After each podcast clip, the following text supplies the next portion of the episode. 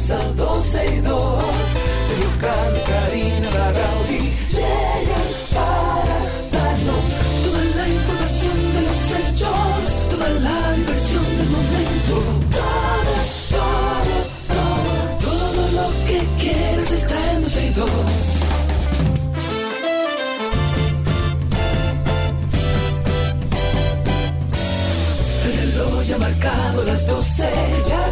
Comienza 12 y 2. Sergio y Karina Larrauri llegan para darnos toda la información de los hechos, toda la diversión del momento.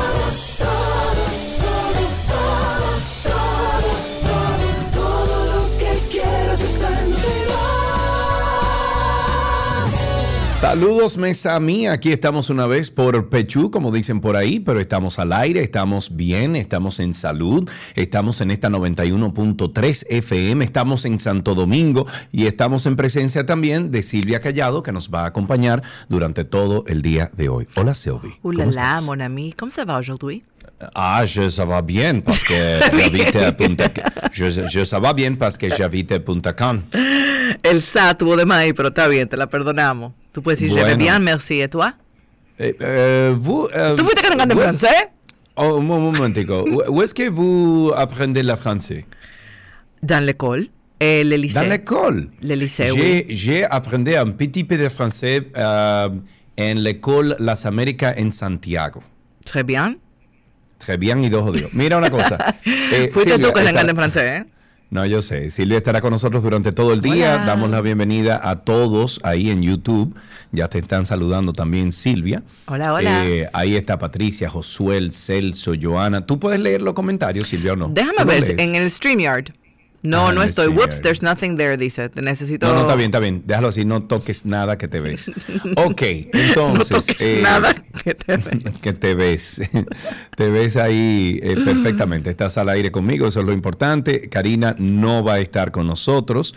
Eh, ella está haciendo unos trabajos ahí en, en California y estará ya hasta la- el final de semana. Mientras tanto, tenemos hoy a Silvia. Eh, creo que repites esta semana, o me equivoco. No. No repito esta semana, tenía compromisos laborales, pero estarás con nuestra querida Anina, que es yo sé, fabulosa. yo así sé, que yo sé, yo sé. los oyentes de 12 y 2 eh, tendrán, no tendrán, bueno, yo sé que no les importaría No me escucharte solo. solo, no me No les solo, importaría porque lo haces muy bien solo también, pero gracias, habrá gracias. compañía. Debería dedicarme a esto. Mira, vamos a ¿Quién empezar con algunas, informa- algunas informaciones. Eh, Dun, dun, dun. y, podemos, y podemos mencionar aquel muñequito Encanto que dice, We don't talk Eso es lo que está haciendo. dun, no". dun, dun. De- Oye, la musiquita teníamos que haberla puesta ahí. We don't, We talk, don't talk about, about pulpo. pulpo. El juez David Timoteo Peguero ordenó al Ministerio Público eliminar la etiqueta o sobrenombre pulpo con, lo, con la cual denominó a la investigación de la red encabezada por Alexis Medina Sánchez. La razón de esta decisión del juez se debe a que, bueno, considera que con ella se violan los derechos fundamentales de los 47 imputados, 26 personas físicas y 21 jurídicas, y según Timoteo, las etiquetas y los sobrenombres se admiten cuando se está en plena investigación, pero no cuando ya el caso está judicializado. Al acoger un incidente de la defensa, el magistrado del séptimo juzgado de instrucción dijo que la etiqueta no puede utilizarse para identificar a un acusado porque es contrario a su dignidad, oye. Sostuvo que dio respuesta a la solicitud de la defensa en cumplimiento con el artículo 301 del Código Proce- Procesal Penal la cual dispone que después de emitida la resolución, inmediatamente después de finalizada la audiencia, como juez debe corregir los vicios, entre comillas, de la acusación del Ministerio Público o del querellante, y calificó la utilización de pulpo, esa palabra pulpo, como un vicio formal de la acusación y mencionó que la Procuraduría Especializada, o sea, la PETCA, alegó que la etiqueta no se atribuía a ninguna persona en específico, por lo que da a entender que es de todos los imputados. A mí me parece, Silvia Callado, y se lo dije a Karina el otro día, me parece que el sistema judicial dominicano debe revisarse de, de- de pie a cabeza. Primero, estamos basados en un sistema judicial, pero, pero viejo, viejo, viejo, viejo. Y basado en la legislatura judicial fran- francesa. francés, exacto. Pero aparte de eso, mi querida, no puede ser que las decisiones se basen en un juez, O sea, tampoco diría que nos vamos al sistema de los Estados Unidos con, con los testigos, no. Jurados. Pero, pero hay que buscarle la vuelta para que este sistema judicial de nuestro país no sea tan unilateral, no dependa tanto de una sola persona. No sé si me hago entender. Te haces entender porque entonces ¿dónde está la justicia? Si la, Eh. a tan pronto la decisión depende de una sola persona, sea quien sea, hay, hay- Claro. hay anarquía y hay más probabilidad Claro. de corrupción. Y de una Eh. persona no es lo mismo que, que tener que convencer a todo un jurado. O Así sea, es. sí, estoy de acuerdo con tu comentario de que revisar nos haría bien, ¿verdad? Sí, sí, Mientras sí, tanto, déjame contarte que el presidente Luis Abinader dispuso la autorización de importación de armas y municiones para uso civil y exclusivo de empresas de seguridad privada. Mediante el decreto 3023, el mandatario dijo que la medida solo será por seis meses a partir de la fecha de emisión de la disposición gubernamental. Esto quiere decir que la medida fue puesta en vigencia este 7 de febrero, o sea, ayer, y estaría culminando el 7 de agosto. Las gestiones para la tramitación de la licencia de importación de armas de fuego deberán ser realizadas por las empresas correspondientes de conformidad con el procedimiento y los requisitos establecidos en el artículo 33 de la ley número 631-16 para el control y regulación de armas, municiones y materiales reconocidos. Asimismo, establece el segundo artículo de ese decreto. Abinader igual instruye al Ministerio de Interior y Policía a establecer mediante una resolución la cantidad de armas de fuego que puedan o que podrán importar las empresas registradas y autorizadas. Mm, yo voy, ahora mismo le estoy escribiendo a un amigo que es militar eh, y está involucrado en ese mismo, en ese mundo de, de las armas. Le estoy mandando la disposición porque lo que ha pasado, eh, eh, Silvia. Silvia, eso me va a pasar varias veces. Pero lo que me ha pasado es que, o lo que ha pasado con el mercado de las armas en República Dominicana, es que eh, inmediatamente tomaron las disposiciones que, que ha asumido este gobierno del PRM, inmediatamente subió absolutamente todas, el precio de las armas, todas. Una arma que costaba 300 mil y 275 mil, hoy en día tú la consigues en 500, 600 y 700 mil. Pero ven O acá. sea, yo estaba buscando, Silvia, comprar un- una Glock 26, que es una un arma La conozco. nada, normal, una Glock. Eh, y loca, esa, esa me la estaban vendiendo en 700 y 800 mil. ¿Qué? ¿Un arma? Sí. Entonces imagínate tú. Así no se puede. O sea, los lo, lo delincuentes están armados y nosotros, lo, y me considero responsable, ciudadanos responsables, los ciudadanos responsables, eh, los civiles, exacto, eh, eh, eh, queremos comprar un arma legal, no queremos una ilegal, pero no podemos porque que no podemos llegar ahí. A donde Pero están tú sabes que es una conversación interesante de tener para saber cuál es el motivo de que hayan subido o es porque todo subió, porque también acuérdate que vivimos en una economía pospandémica, que todo ha han subido. cre- porque han, no, porque han creado una serie de dispositivos y cuidados para que no todo el mundo o las armas lleguen a las personas. Unas barreras de entrada. Exacto, que ha, ha provocado un alza En en, el en el artículo, en este caso en las armas. Entonces, eh, al mismo presidente Abinader en, en varios eh, antinoti eh, hemos tratado el tema y le hemos dicho que lo que hizo fue que dejó que las armas ilegales en el país fluyan libremente y que las legales y aquellos de nosotros que queremos adquirirlas por la vía legal no podamos adquirirlas. Entonces, ¿quién está ganando? ¿La delincuencia o la ciudadanía? Yo creo que la, la respuesta está clara. Ok, muy bien, sigamos con lo próximo. Dale. El- bueno, creo que Te eras tú, pero lo, convers- No, eres tú. Yo conversamos- acabo de leer lo de las, lo de las armas. Ok, lo conversamos en el día de ayer. Tú no estabas aquí, Silvia, pero el proyecto de ley para la protección de las personas víctimas o sobrevivientes de trata y objeto de tráfico ilícito de migrantes establece que toda persona jurídica o entidad deberá pagar una contribución especial obligatoria en base a sus ingresos para la atención, asistencia y protección a las personas identificadas como víctimas de tráfico ilícito de migrantes conforme a los presupuestos establecidos en esta legislación. Los aportes a los que se refiere este artículo 34 de esta ley deberán realizarse de acuerdo a los ingresos correspondientes al ejercicio fiscal de que se trate conforme a lo siguiente. Pongan atención. Vamos. Persona jurídica o entidad con ingresos de cero pesos hasta un millón de pesos aportarán 150 pesos. Mientras que quienes tengan ingresos de un millón de pesos hasta 8 millones de pesos aportarán 450 pesos, que entiendo que eso no es dinero, pero bueno, las personas jurídicas o entidad con ingresos de 8 millones de pesos em, hasta 20 millones de pesos aportarán 1.500 pesos y así consecutivamente la ley expresa que los montos previstos en el artículo anterior serán indexados anualmente conforme al índice de precios de consumidor publicado por el Banco Central, a lo que es lo mismo los niveles de inflación. Esta legislación advierte que la contribución establecida es de carácter obligatorio para toda la persona jurídica e institución pública o privada domiciliada en el territorio dominicano, amparada en cualquier régimen fiscal, independientemente de que perciban o no beneficios. Además, que dicha contribución podrá ser deducida de la renta bruta de las personas jurídicas que eh, de conformidad con el establecido en el literal I o 1 del artículo 287 del Código Tributario.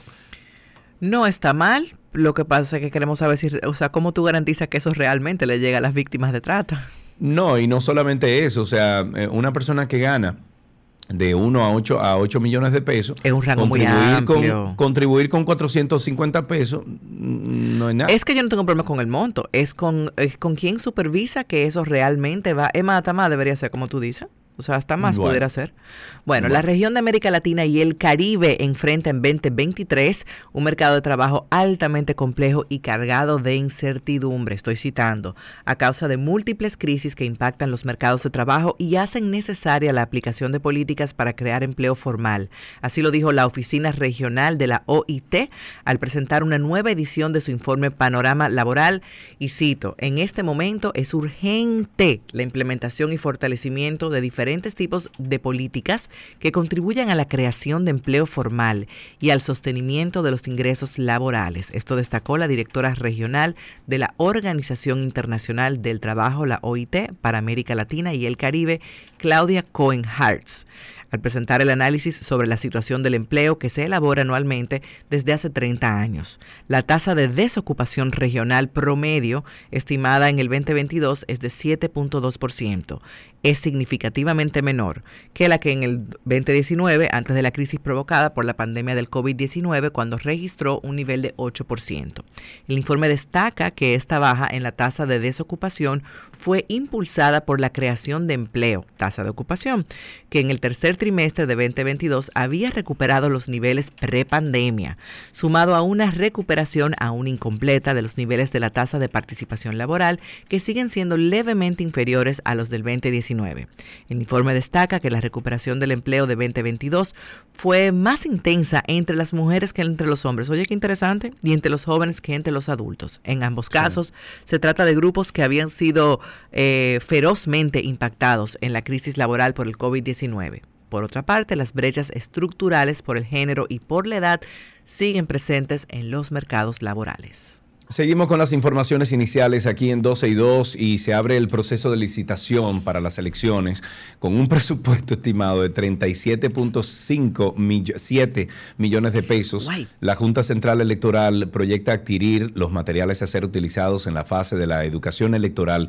de cara a las elecciones del 2024. Para tales fines, el organismo, a través de su Comité de Compras y Contrataciones, convocó a una licitación de excepción de urgencia para la selección de la empresa que se encargará del suministro de los materiales. Yo lo que mm, me pregunto por qué una excepción de urgencia cuando se sabe que las elecciones es en el 2024 y tenemos tres años en esto. Cada cuatro años se sabe que eso va a pasar. Sí, pero ¿para qué entonces convoca una licitación con e, urgencia, Silvia, si se sabe que ellos tenían estas elecciones en el 2024? Lo que pasa es que la ley es muy clara y cuando dice una excepción de urgencia les da una serie de, de oportunidades, no, de oportunidades para ellos decidir muchas cosas que eh, en un proceso de contrataciones normal no podrían hacerlo. Entonces, hay que oh, vigilar eso porque hay un chanchullo ahí.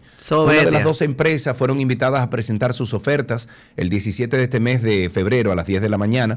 El acto de adjudicación está programado seis días después, el 23 de febrero, y las ofertas deberán entregarse de manera física y conforme a la convocatoria y no serán admitidas las propuestas sometidas por medio del portal transaccional administrado por la Dirección General de Contrataciones Públicas. Bueno, Sergio, respira, por favor. No hay Sí, problema. te siento así como alterado con eso. Bueno, es que, que hay truco, manita, y ya uno con cierta edad uno se va, se va La, dando la cuenta cana no estos son de balde ya, ¿verdad? No, no son de balde. Mira, me están saliendo ahí, ahí adelante me Ay, están saliendo la madre. cana. Prevención de daños por sismos. Para garantizar la seguridad de las edificaciones del país ante los posibles sismos que pudieran provocar daños significativos o, o inesperados, el ministro de Obras Públicas del IGNE Ascensión Burgos firmará un acuerdo con la Oficina de Vulnerabilidad Sísmica de Chile. Eso sí saben de terremoto. Y a cada rato que tiembla ya, serio para captar las principales medidas para lidiar con este tipo de eventos. Desde hace varios meses, una comisión encabezada por el ministro tuvo la iniciativa de acudir a Chile para revisar el código sísmico de esa nación, con el objetivo de tomar como referencia las alternativas de prevención en base a su experiencia por la alta vulnerabilidad sísmica de ese país. El funcionario indicó que aproximadamente en marzo de este año se pretende formalizar el convenio con los expertos chilenos, quienes se han destacado por diseñar infraestructuras resistentes a sismos de hasta 8 grados en la escala Richter. ¡Wow! Esta noche a las siete y media no se pierda una excelente conversación que vamos a tener con Peter Bachman. Peter Bachman. Él es especialista en este tipo de temas, eh, de terremotos, de movimientos telúricos, eh, perdón, de cómo preparar una propiedad para esto. eh, cuáles son la- las, los requerimientos que deberían tener las propiedades hoy en día o las edificaciones hoy en día para evitar un colapso de, de estas edificaciones. Y a las siete y media en vivo estaremos nosotros en el Antinoti Channel, en el, en el canal de YouTube del Antinochi, del Antinoti, hablando con Peter Bachman. No se lo pierda, usted va a poder hacer sus preguntas, es en vivo, siete y media, no se lo pierda con el Antinoti. Muy bien. Seguimos hablando entonces, eh, y como estamos hablando de sismo, lamentablemente Ay, Sergio. la tragedia. cifra hoy en día, según lo que escuché esta mañana en las noticias, ha subido a 11 mil muertos. Pero es una locura. El presidente turco promete que nadie se quedará en la calle. Los fallecidos en la zona del norte de Siria, controladas por el gobierno, subieron a 1.250 con 2.054 heridos, de acuerdo con el Ministerio de Salud de Damasco. Al menos 1.280 personas murieron o más murieron en la región controlada por los rebeldes, según el grupo de emergencias Cascos Blancos, así se llaman, y había más de 2.600 heridos. El conteo oficial de víctimas supera ya los 8.800. Esta mañana eh, se, se habló de 11.000. En medio de pedidos para el gobierno turco, envía eh, más ayuda al- a la zona de desastre. El presidente del país eh, pues tenía previsto viajar a, este lugar, el epicentro del temblor, y a la provincia más afectada, que se llama Atay.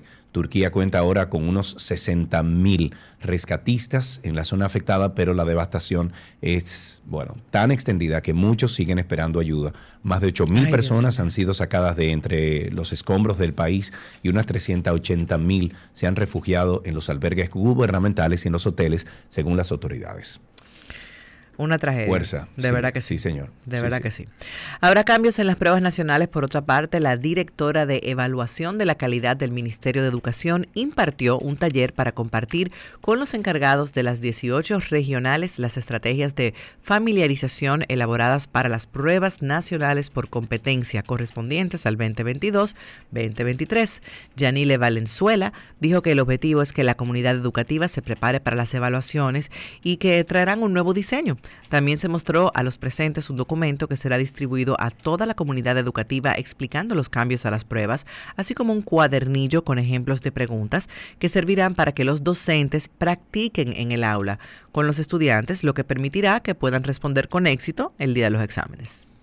El juz- juzgado de atención permanente de la provincia de Santo Domingo Este conoce este miércoles, le hace today, medida de coerción en contra de Pamela Rosario Suárez, quien es ac- acusada de robar una recién nacida en la Ay, maternidad ay, de los ay. Mina. El pasado viernes la audiencia fue aplazada para hoy debido a que la mujer debe seguir siendo evaluada por algunos profesionales de la salud mental y por no constar aún con los resultados de pruebas psiquiátricas realizadas a la imputada. En dos ocasiones ha sido aplazada esta audiencia de conocimiento de medida de coerción en contra de, de esta señora. El Ministerio Público representado en este caso por Felbelis Rosario, Andrés Marte y Ana Sánchez indicó que cuenta con suficientes evidencias testimoniales documentales, audiovisuales, eh, periciales y materiales para lograr el envío a prisión de la imputada y solicitó un año de prisión preventiva para la acusada. Eh, esa señora no está bien de la cabeza, punto. Exactamente. El encargado de negocios de la Embajada de los Estados Unidos en la República Dominicana, Robert Thomas, anunció este miércoles que para el próximo mes de marzo prevé su salida de esa entidad. Thomas informó que se le ofreció una posición de trabajo con el secretario de Estado de los Estados Unidos, Anthony Blinken, en donde se encargará del desarrollo de políticas para el hemisferio occidental. Bueno, pues le deseamos suerte. Así es. Eh, vamos a siempre, antes de irnos con el corte comercial, siempre invitarles a todos ustedes a pertenecer a nuestra gran familia de After Dark. Tenemos más de 70 episodios ahí para todos ustedes. Tenemos un tema que de seguro usted va a decir, oh, eso me pasa a mí, mucha gente atravesando por una situación que quizás desconoce de qué se trata síndrome del burnout. Puede tener consecuencias muy graves. Por eso es que estamos haciendo este episodio de hoy. Porque queremos evitar que la gente se queme. Para identificar el síndrome de burnout, si se te hace difícil el descansar, poder dormir, tensión, dolores de cabeza, te enfermas con más frecuencia de lo normal. En mi caso, sentimientos de culpa, de que era una fracasada, de que no iba a poder continuar hacia adelante, un desánimo y un desinterés casi total en lo que trabajaba, un síndrome del impostor horrible, extremo. Karina y Sergio, After Dark. Karina y Sergio After Dark, estamos en todas las plataformas de podcast. Nos buscan como Karina Larrauri y Sergio, o Karina Larrauri Podcast o Sergio Carlo Podcast, o también puede poner en Google Karina y Sergio After Dark. Así empezamos 12 y 2. Gracias por la sintonía. Tenemos muchas cosas en el día de hoy. Nuestra amiga Silvia Callado está con nosotros ahí en la cabina. No hace frío ahí. en verdad, un poquito. un poco, sí. Sí. Ah, bueno, hay un control ahí. Eso es tuyo. Oye, hay más personas aquí en cabina, tú sabes. No, no, no, no, no, la importante eres tú, porque tú eres la que está al aire. No, mentira. Eh, habla con tu gente ahí, a ver a, cuánto ponen la temperatura. Mientras tanto, vamos a, mm, a, darle paso a unas cuantas cositas aquí y volvemos con más contenido. Todo, todo, todo, todo lo que quieres está 2.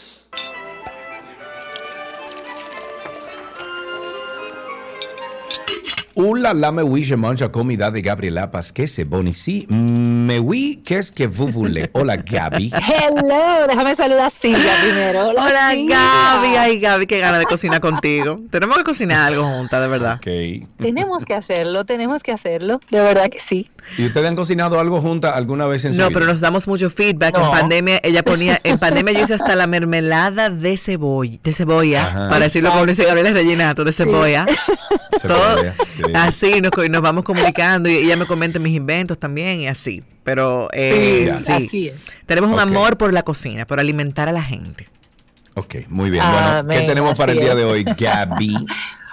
Bueno, Silvia, te cuento que esta semana estamos en Alcachofa. Eso. Eh, comenzamos haciendo unas alcachofas grilladas. Ayer hicimos una ensalada que te recomiendo eh, mil por mil. Y hoy vamos a hacer un clásico dentro de... ¿Qué es eso? ¿El qué? Algo se suena como... Eh, sigue hablando, no te preocupes. ok, bien. Vamos a hacer, pero tú ah, la taza o la bola mágica.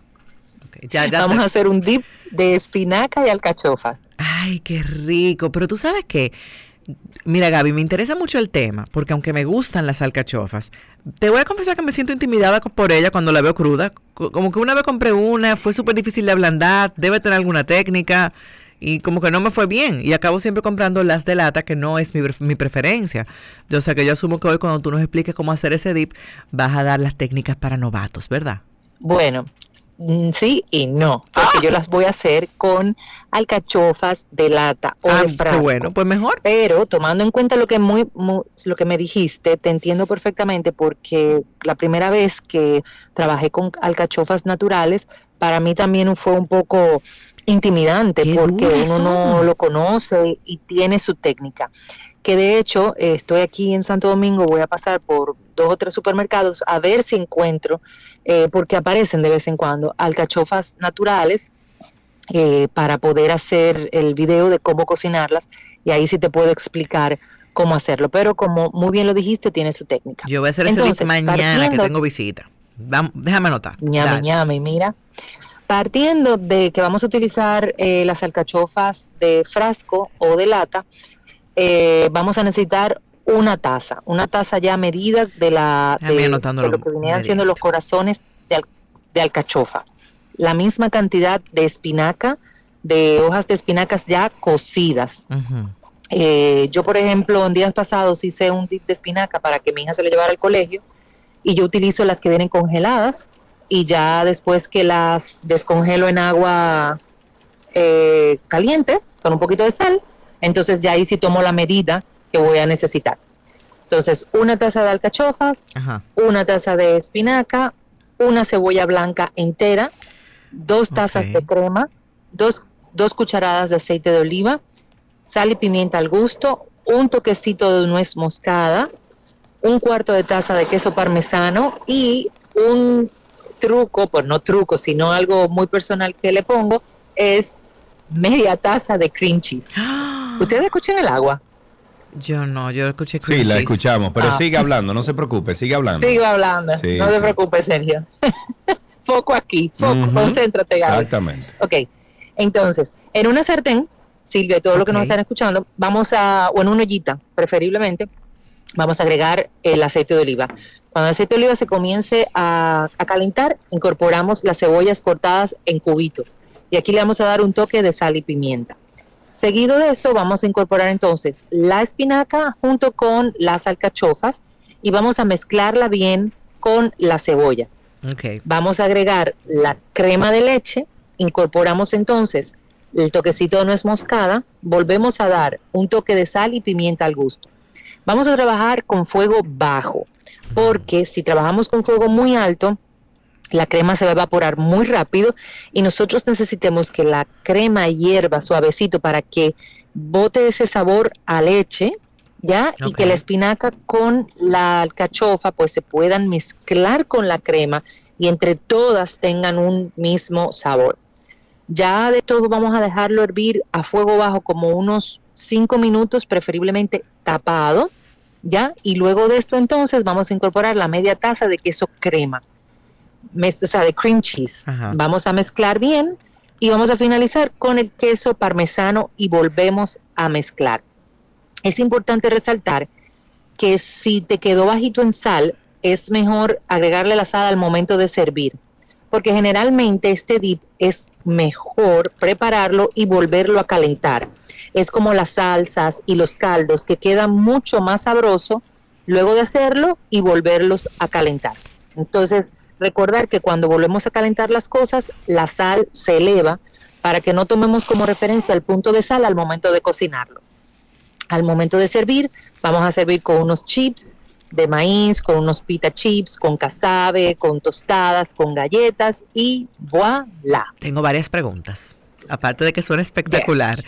Y te iba a preguntar, ¿la rayadita de, de- de queso parmesano es al final, ya como garnish? O sea, como, o, o es durante la mezcla? Que no me quedó claro. O sea, Bueno, dijiste que era la final, mezcla pero no sé lleva si... el cuarto, exacto, la mezcla lleva el cuarto de taza de queso parmesano. Ahora, como garnishing, Como que finishing, muy bien lo dijiste, exacto, le puedes poner más queso parmesano por arriba e inclusive llevarlo a gratinar.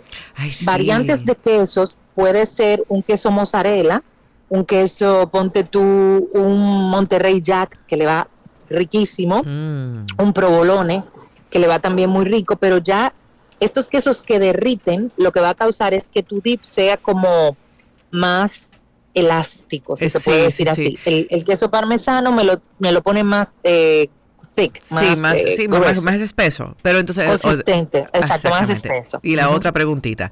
¿Qué recomienda la chef Gaby Reginato para... para.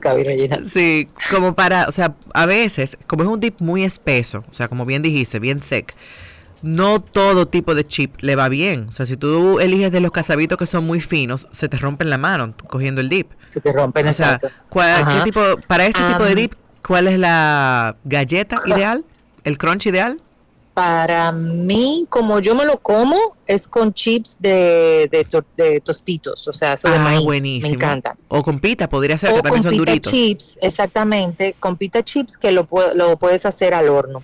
Una forma muy riquísima de servirla, yo sé que a ti esta te va a gustar por tu creatividad y porque me imagino tú preparando esto, es dentro de un pan campesino, que hemos dado Mm. otras recetas con diferentes dips, lo pones a, le sacas toda la hogaza, o sea, lo, lo dejas hueco, lo llevas a tostar para que tu hogaza esté, eh, Durita. vamos a poner entre comillas, impermeable, exactamente durita, y agregas tu dip ahí y ahí mismo lo sirves. Al momento que se acabe el dip, todo este pan, se me está haciendo la boca agua, no he comido, tengo hambre.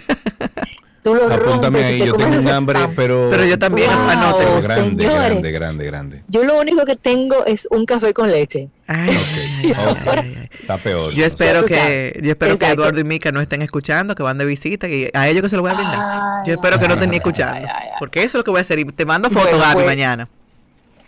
Por favor. Entonces, nada, la cosa es que lo sirves en este pan, puedes servirlo con los pita chips, con, con, em, con los tostitos o esto de maíz, las galletas tipo mm, de soda también son muy ricas, y los grisinis, aunque vas a tomar menos dip, pero también es muy rico. Este dip, señores, ustedes lo pueden utilizar también como una guarnición, que queda muy, muy rico. Sí, un, Y también para rellenar crepes.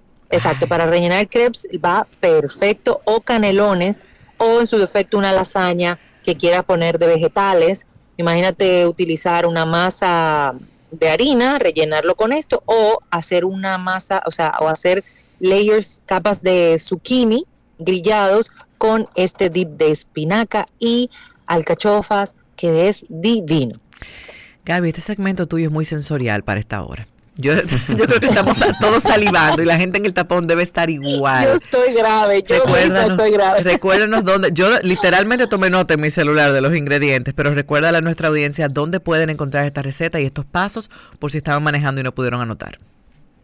Ok, la van a encontrar, no ahora, pero más tarde, cerca de las 6 de la tarde. Pero la van a eh, encontrar. En mi cuenta de, Gabri- de Gabriela. punto- Sí, en Gabriela.reginato o eh, también cuando la suba va a estar en la cuenta de 12 y 2.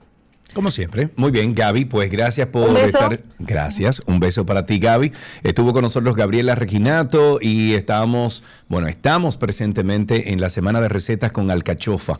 Gracias, Gaby. Hasta aquí este, esta receta del día de hoy.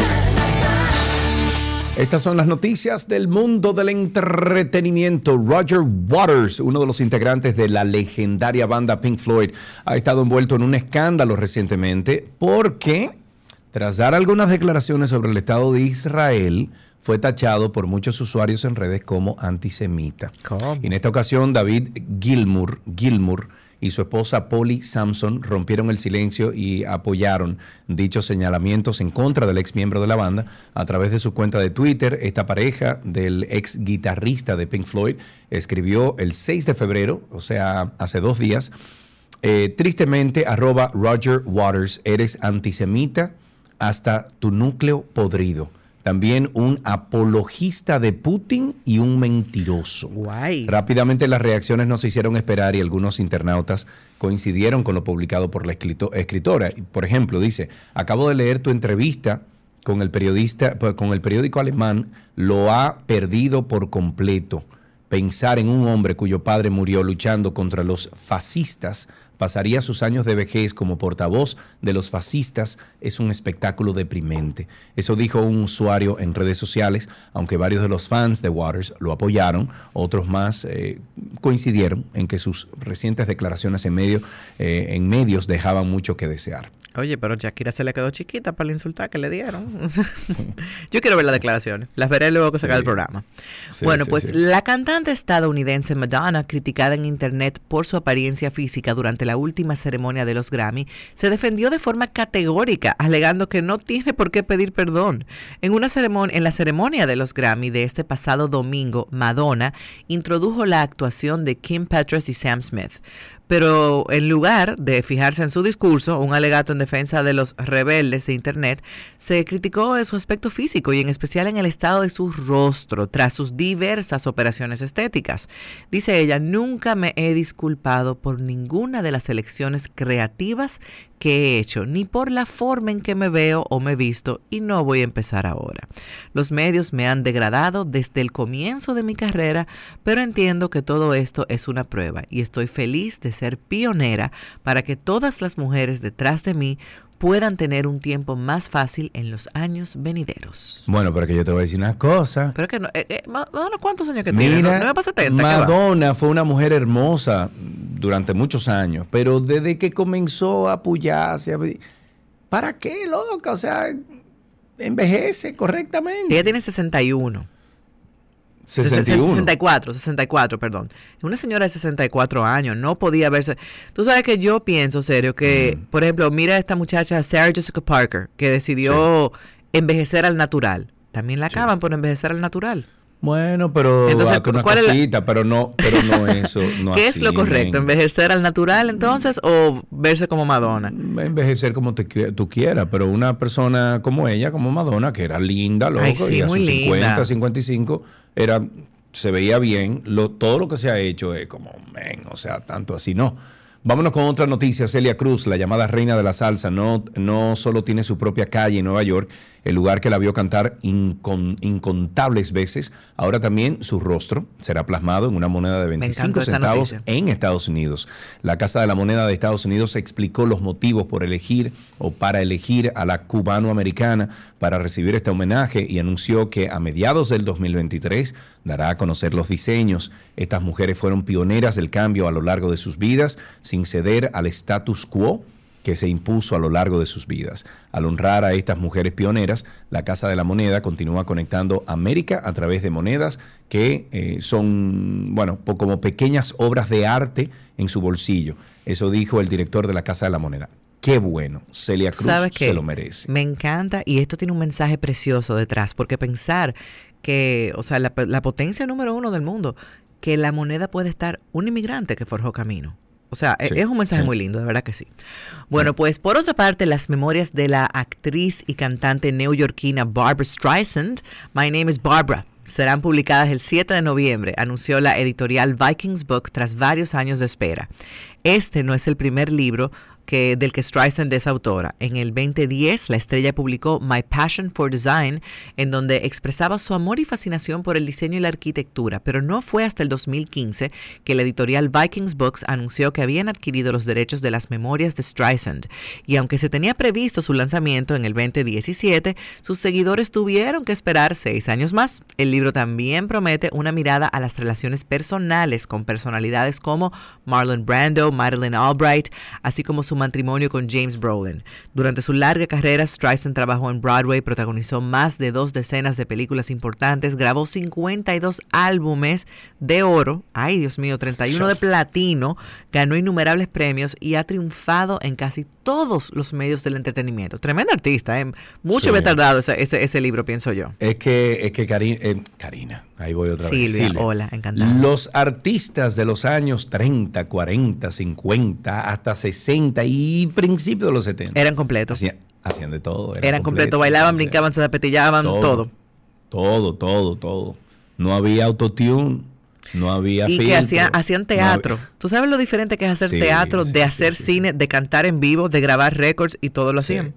Sí, así es. En otra noticia, el patrimonio legal encargado de administrar la propiedad y los ingresos póstumos de Michael Jackson está en proceso de negociaciones con Sony para vender la mitad de los intereses del catálogo musical de este fallecido cantante. Según informaciones de medios estadounidenses, el acuerdo ronda entre los 800 y los 900 millones de dólares y de concretarse sería el mayor negocio de la historia de venta de catál- catálogos musicales, eh, práctica que se ha popularizado en los últimos años. Sony y el posible socio financiero asociado, del que no se tiene información, está negociando con el patrimonio del cantante para adquirir el 50% de los intereses de la herencia de Michael Jackson. Esto comprendería derechos de publicación, ingresos de música grabada, el espectáculo de Broadway, MJ the. Musical, la próxima película biográfica Michael, así como otros posibles activos. 800 o 900 millones de dólares. Wow. Bueno, y fue reconocida la trayectoria de la merenguera que tú adoras, Mili Quesada. En un Yes. acto encabezado por el cónsul general de la ciudad de San Juan, Puerto Rico, César Cedeño, en el marco del inicio de las festividades del Mes de la Patria de la República Dominicana. De acuerdo a una nota de prensa, tras la propuesta formal de José Hernández, funcionario del Instituto Dominicano del Exterior, a ellos se unieron autoridades gubernamentales de Puerto Rico, quienes otorgaron varios pergaminos eh, en manos del alcalde, del alcalde de la ciudad en San Juan, Miguel Romero, el representante del precinto número uno, Eddie Charbonnier, y el secretario de Estado, Omar Marrero. Por su parte, la intérprete devolvió Juanita y, bueno, ya saben, expresó su eterno agradecimiento al pueblo de Puerto Rico. Ella es muy querida ya. Y a todos Sí, sus, con- sí, sus conciudadanos dominicanos. Expresando también República Dominicana y Puerto Rico son dos banderas con un solo merengue. Te amo, Mili Quesada, donde quiera que estés. Si alguien está cerca años de la ella. amas. Hace años, hace desde que yo edité Editaste, una- te iba a decir, cuando trabajábamos juntos, Sergio editó. Ustedes no sabrán esto, pero déjame tirarte al medio. Sergio ver. era editor. Y se Yo sigo siendo editor, lo Bueno. que pasa es que edito para mí ahora. Pero editabas para otras eh, contratados, era uno de tus Sí. muchos trabajos. Bueno, Y- el video de Ruby Pérez, eh, tú vas a volar, eso lo edité yo con, con Ángel Muñiz. Sergio director. Luego teníamos Bien. un programa de radio en la tarde, ¿cuál es tu versión? Sí, Lo recordarán. sí, y él llegó un día, yo estoy enamorado de Mili Quesada. Luego de yo haber editado esto, de yo es que yo estoy enamorado Señores, de yo me ella. pasé, yo me pasé como dos semanas. Mili Quesada por ojo, nariz. Material de Mili de cuando Nueva York, de cuando su familia. de- yo, señores, yo me pasé dos semanas viendo material para ver por dónde era que le íbamos a meter, Ajá, eh, o sea, ajá, ajá. cómo eh, hacer esta, este, este asunto de Mili. Eh, una biografía que hicimos en ese entonces, en el año 2000, creo que fue, 2000, 2001. 2002, yo Y, creo. mm, Bueno, sí, y quedé ahí. enamorado de Mili. Y hasta el día de hoy yo la veo y le digo, te amo. Eso te amo y la 20 beso y años, la- para que te sientas bien joven, eso tú es- sabes. eso es un amor. Sí, gracias, eh, Silvia. Eh, también queremos invitarlos a, a After Dark. Tenemos más de 70 episodios ahí disponibles para ustedes. Un tema del que se ha hablado mucho en las últimas semanas es un tema preocupante y en crecimiento, que es el tema del bullying o acoso escolar. Vamos a partir de un punto importante, porque generalmente lo asociamos al colegio. Sin embargo, el bullying puede ocurrir en cualquier actividad extracurricular también, pero tendemos a pensar en el colegio porque es el espacio donde más tiempo pasa mi hijo o mi hija. Esta moneda digamos que tiene dos caras, porque hablamos del niño que recibe el bullying, pero también el que hace bullying está gritando algo. Otro niño que está buscando atención. La recomendación es que tengamos conversaciones sanas con nuestros hijos, Tenemos que tener un espacio de confianza, diálogo abierto, que lo fortalezcan como humanos íntegros donde mi hijo se sienta en la posibilidad de acercarse y manifestarme cualquier inquietud y saber que yo como mamá o papá voy a estar disponible. y que tengan la confianza de contarnos lo que les suceda. Karina y Sergio. After Dark. Karina y Sergio After Dark en todas las plataformas de podcast. Nos buscan en Google como Karina Larrauri Podcast, Sergio Carlo Podcast o en Google usted pone Karina y Sergio After Dark. Y voilà. Hasta aquí entretenimiento en 12 y 2.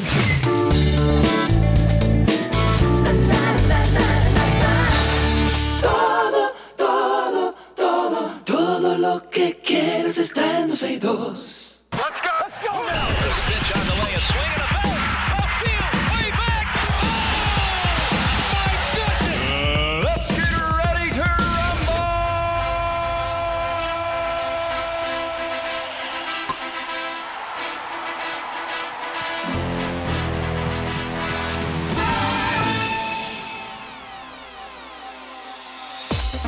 Ya estamos en Noticias Deportivas aquí en 12 y 2 y arrancamos Silvia en béisbol. Yes. Y es que el colombiano de los vaqueros de Montería asestó anoche un rudo golpe a los Tigres del Licey de la República Dominicana al derrotarlos con amplio marcador de 11 vueltas por una para conseguir así una cuarta victoria en el tercer desafío de la sexta jornada de la Serie del Caribe que se celebró en el estadio, en el estadio La Rinconada. Licey tiene ahora foja de 3-3 y seguirá peleando hoy para buscar un boleto para la semifinal. El lanzador ganador por los vaqueros fue Edward López, quien tiró de manera magistral en siete entradas, no permitió hits y solo le dieron cuatro hits. Mientras que Raúl Valdés del equipo dominicano apenas pegó tres hits en el partido. Por Colombia brillaron entonces el bateador Andrés Angulo de 4-1 con tres remolcadas. Jesús Marriaga de 4-3 con dos impulsadas y Dilson Herrera eh, de 5-1 con dos producidas. Bueno, y LeBron James se convirtió en el juego de anoche Uy, en el sí. máximo anotador de la historia de la NBA al superar la legendaria marca de Kareem Abdul-Jabbar. Wow, LeBron necesitaba 36 puntos para batir el récord de 38.387 puntos de Abdul-Jabbar y los consiguió en el partido que disputaron los Lakers en Los Ángeles frente a los Oklahoma City Thunder. El de 38 años y con un nivel extraordinario en su vigésima temporada de la liga, ya está medio pasadito de edad, y mira. Sí, pero para que tú veas que se puede- para un deporte, quiero decir, para Se un deporte. puede, sí, claro. Claro, en cualquier momento se puede.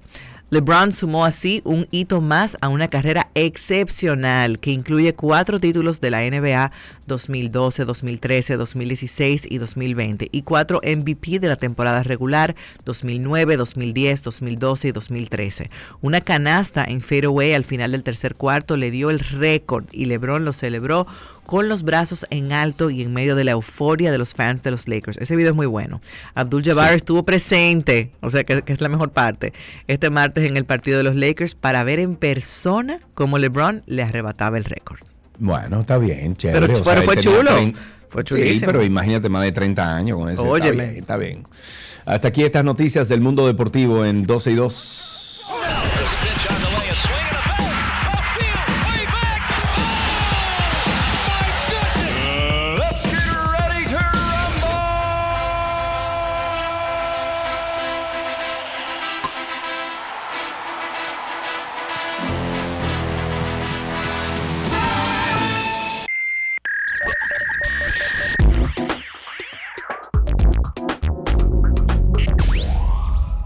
Lo mejor de la web siempre llega a ustedes gracias a nuestros amigos de Aeropac Mi Courier. Eh, Silvia, ¿tú conoces a Gianco Briceno? Claro que sí. Hola Yanko, ¿cómo tú estás? Mm, ok. Hola Silvia, ¿cómo estás? Yanko, Bueno. ay, claro que sí. Pero como yo lo entrevisté. Bueno, pues, pues Gianco, Gianco Briseño está con nosotros. Él es entrenador certificado de neuroventas, experto en marketing web, neuromarketing, blogger y marca personal. Y en el día de hoy, Gianco nos trae el tema de ¿vale la pena hacer campañas para San Valentín? Eso es, se acerca San Valentín. Y ahora les tengo una pregunta a ustedes dos. A A, ver. ver, A ver. antes de empezar. Sí.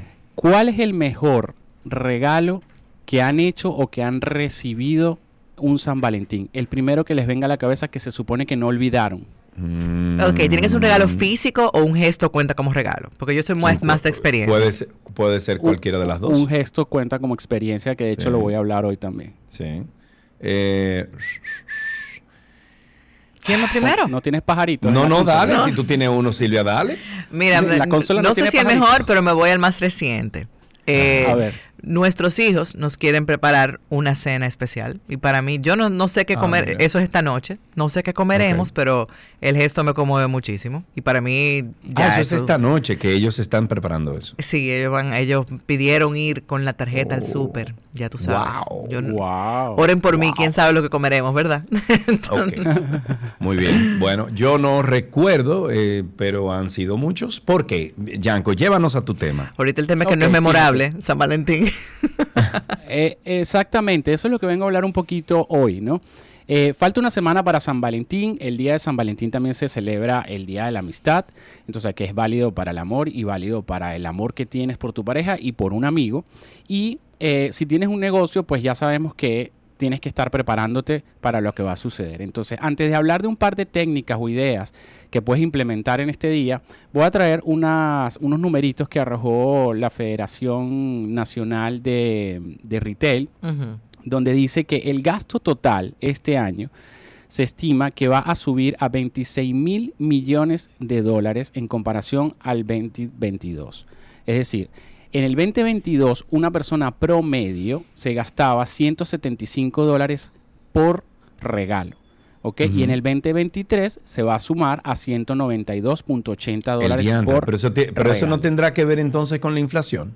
Eso puede tener que ver con la inflación, pero también va a tener que ver con un incremento y con un, con un incremento no, con un cambio de percepción a nivel de que queremos dar regalos que perduren en el tiempo, Claro. que, que perduren en la mente del consumidor. Fíjense que yo les hice una pregunta y ustedes se pusieron a pensar. Y o sea, cuando a ti te regalan algo, serio. exactamente, cuando a ti te regalan algo que te marca, tú lo tienes Sí. ahí de una vez, no lo olvidas, ¿no? Sí. Entonces, el mejor Pero ¿por qué es eso, Yanko? por la Porque me olvidaré de lo que me hiciste, mas nunca me olvidaré de cómo me hiciste sentir. ya apaguen. Gracias, fue todo por hoy.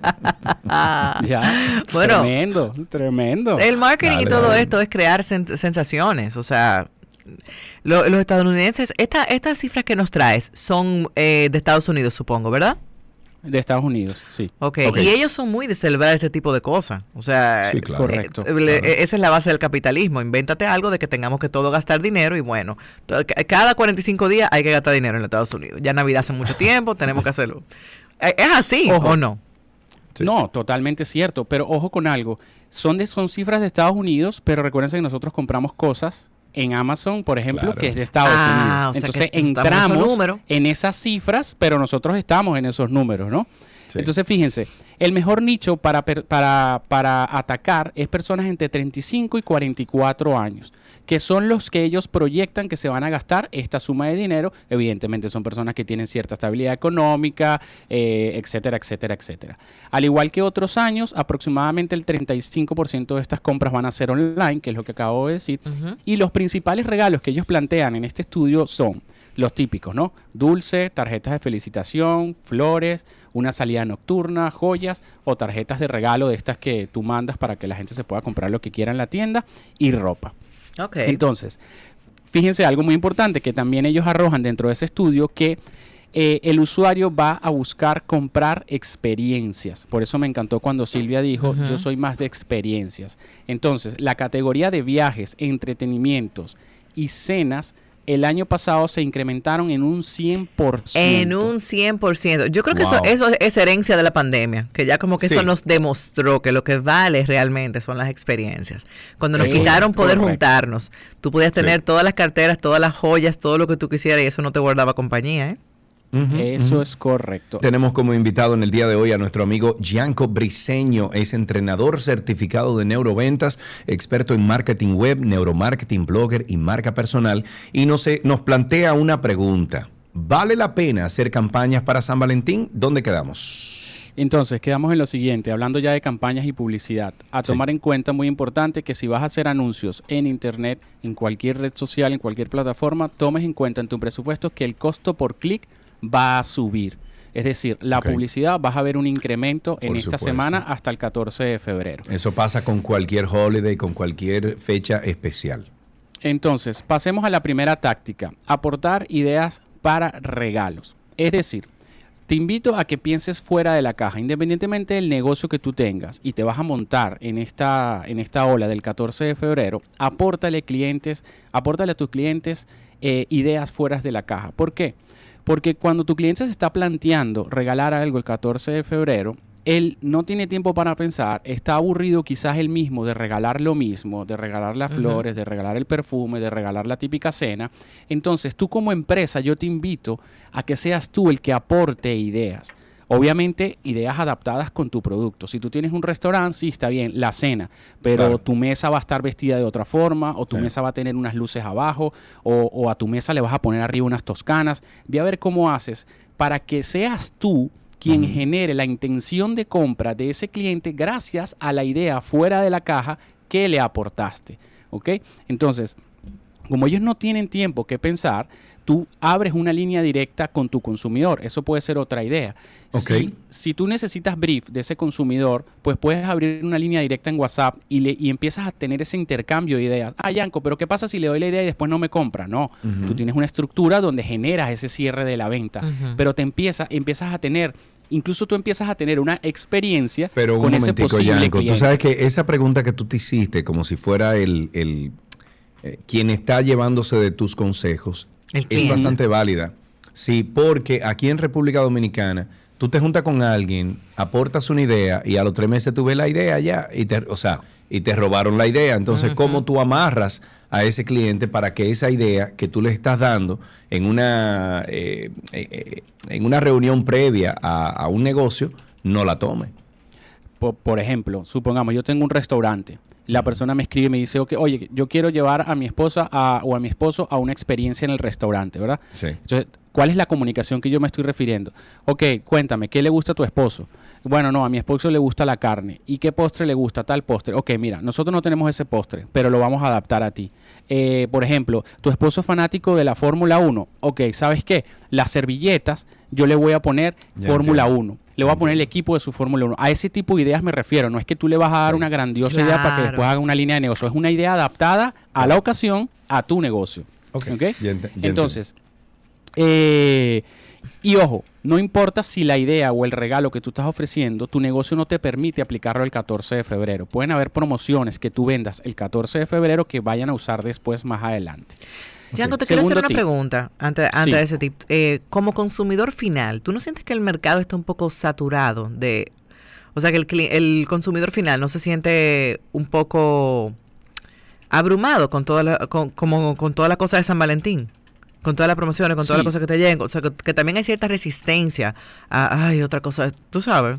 ¿Me explico? Claro, pero eh, sí, es totalmente válido. Y por eso mismo que tú estás diciendo fue que traje este primer punto de aportar ideas más allá de la caja, ¿sabes? De lo Porque clásico, estamos del de mail, ver del descuento rosa, de San Valentín, la rosa, el, el chocolate. globito, exacto, ¿sabes? Claro. Entonces, eh, empresa que vaya más allá va a ser capaz de, por ejemplo, personajes como nosotros tres, que estamos en la misma sintonía, cuando vayamos haciendo eh, scroll en las redes sociales, vemos esta idea así y va a hacer que nosotros nos detengamos. Incluso va- tienes el 50% de la carrera ganada para, para hacer la compra, para comprarme esa idea, ¿no? Por ejemplo, ustedes sabían que aquí en República Dominicana, aquí en Punta Cana, hacen paseos en globos. Yo no lo sabía. Yo tampoco Ahí lo está. sabía y conocí la persona que tiene el negocio, me invitó, creo que lo voy a hacer dentro de dos semanas. Eh, creo que se pueden entrar como seis Qué raro que eso no se le da más personas. promoción. Señores, pero él ¿Es tiene que ocho años, 10 años haciendo eso. Yo nunca me había enterado. Eso es un excelente regalo para, para Claro. eh, ¿cómo se llama? Para San Valentín. A esto me estoy refiriendo. ¿Tú te imaginas una cenita con una mesita, una pareja ahí en un globo sobrevolando eh, parte de República Dominicana? Eh, Señor. Que tengan buena, y- que nadie, se- nadie esté peleándose, porque el Claro, globo no es buena idea. Exacto. y agrégale lo siguiente, imagínate que él tenga tres globos y los tres Sí. globos van a salir al mismo tiempo y que el tipo sea capaz de saber el nombre de las tres parejas que van ahí en un globo, en el globo que va a ir allá, pongo el nombre tuyo y el de tu pareja, en el globo, Ah, o sea, ya, ya, ya. que Una yo desde mi globo vea el nombre sí. en otro y, y diga te amo, ¿sabes? Sí. Por ejemplo. Sí. Sí, está Eh, buenísimo. eh, Eso, a esto es lo que me refiero. A esto es lo que me refiero. Eh, luego, no olvidar a los solteros y a los amigos. Ojo, esto es un nicho que está ahí. Es el Día del Amor y todo lo que tú quieras, pero siempre hay un grupo de solteros que se va a cantar, que celebra la soltería. Y a los amigos, hay gente que le gusta regalar en este día a sus amigos. Entonces, ¿qué pasa si tú atacas ese nicho con tu producto o servicio? ¿Se aplica o no? Todos tenemos un mejor amigo que queremos regalarle algo y esto puede ser una ocasión especial. Entonces, además tenemos el amigo soltero. Entonces, tu trabajo es pensar en ellos y darle ese plus. Por ejemplo, y aquí va un tip para fotógrafo, que Ujú. Josuel es fotógrafo. Tú puedes dar un buen precio y, y hacer una promoción para una sesión de fotos de amigos solteros. De amigas. Quizás no vas a hacer entramos sesión en el eso. 14. Claro, entonces, ah, somos los brothers, somos las amigas de siempre, nos van a hacer una sesión de fotos para amigas. Eso perdura en el tiempo, es un regalo del Día de los Enamorados y te aseguro que es un regalo que no vas a olvidar. Y la próxima vez que te pregunten cuál fue tu mejor regalo, tú vas a decir, entre esos está una sesión de fotos que me hice con mis amigas. Tú sabes. Yanko, ¿Y que pareciera, pareciera que sí están haciendo eso que tú dices, de, de irle al nicho de los, a- de los amigos, de celebrar no solamente el amor color rosa de enamorados, sino el amor de amistad.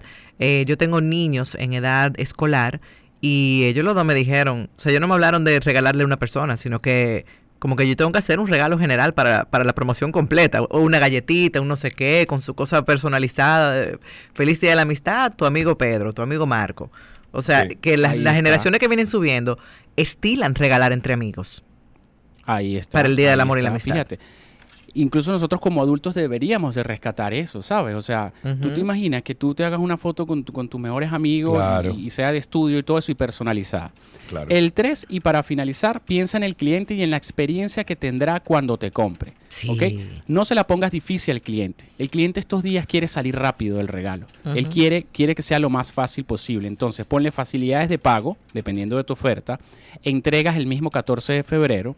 Personaliza lo más que puedas la experiencia y recuerda que el cliente quiere quedar muy, pero muy bien con la persona que le va a regalar. Así que tu trabajo es hacer que se sienta orgulloso de lo que está regalando. Por ejemplo, el tema de los globos. Eh, eh, eh, es un regalo que me va a sentir me hace sentir orgullo siempre y cuando la persona le vaya bien. Entonces, personaliza los empaques, donde van tus productos o servicios. Personaliza los ambientes, lo que hablamos del restaurante, los hoteles y demás. Pero no se trata de los típicos corazones, se trata de ir más allá. ¿Qué le gusta a tu esposo? Él me gusta la Fórmula 1. Ok, yo voy a hacer todo lo posible por decorarte esto y esto y esto. Y piense siempre en la compra extra, en el upsell. ¿Qué es la compra extra? Volviendo al, al ejemplo de los globos ok, el paseo en globo sale en 5 en cinco pesos, pero si quieres la pancarta que diga te amo, te sale en 15 pesos. ¿Quieres la pancarta? Sí, ok, buenísimo. Y cuando bajes, ¿quieres que te recibamos con dos copitas de cava? Sí, ok, entonces sale en 50 pesos, pero tú lo vas subiendo, no se lo clavas todo de una vez, sino que le vas subiendo para que él sienta que, está dando más, que está es dando como, más. Es como cuando tú estás comprando un vuelo ahora mismo para algún lugar que te dicen, bueno, sale en 600 dólares, pero entonces si tú quieres escoger tu asiento, son 20 dólares. Si tú quieres llevar un carrión, son 20 dólares. Si tú quieres que sí o que, son tanto. Así. Exactamente, exactamente. Entonces, eso era lo que les traía para hoy, para el 14 de febrero. Ok, dice Josuel que, que sí, que esa promoción va, eh, la idea que le diste de los amigos y que la va a hacer a mitad de precio. Ok, yo te paso mi número de cuenta por privado, ok. Yanko, muchísimas gracias. Si quieren seguir estos consejos de Yanko, él siempre está disponible a través de redes sociales con el, el username Gianco Briceno. Gianco Briceno con G, Gianco Briceno en redes sociales. Eh, recuerden que Gianco es eh, entrenador certificado de neuroventas, experto en marketing web, neuromarketing, blogger y marca personal. Hasta aquí lo mejor de la web en 12 y 2.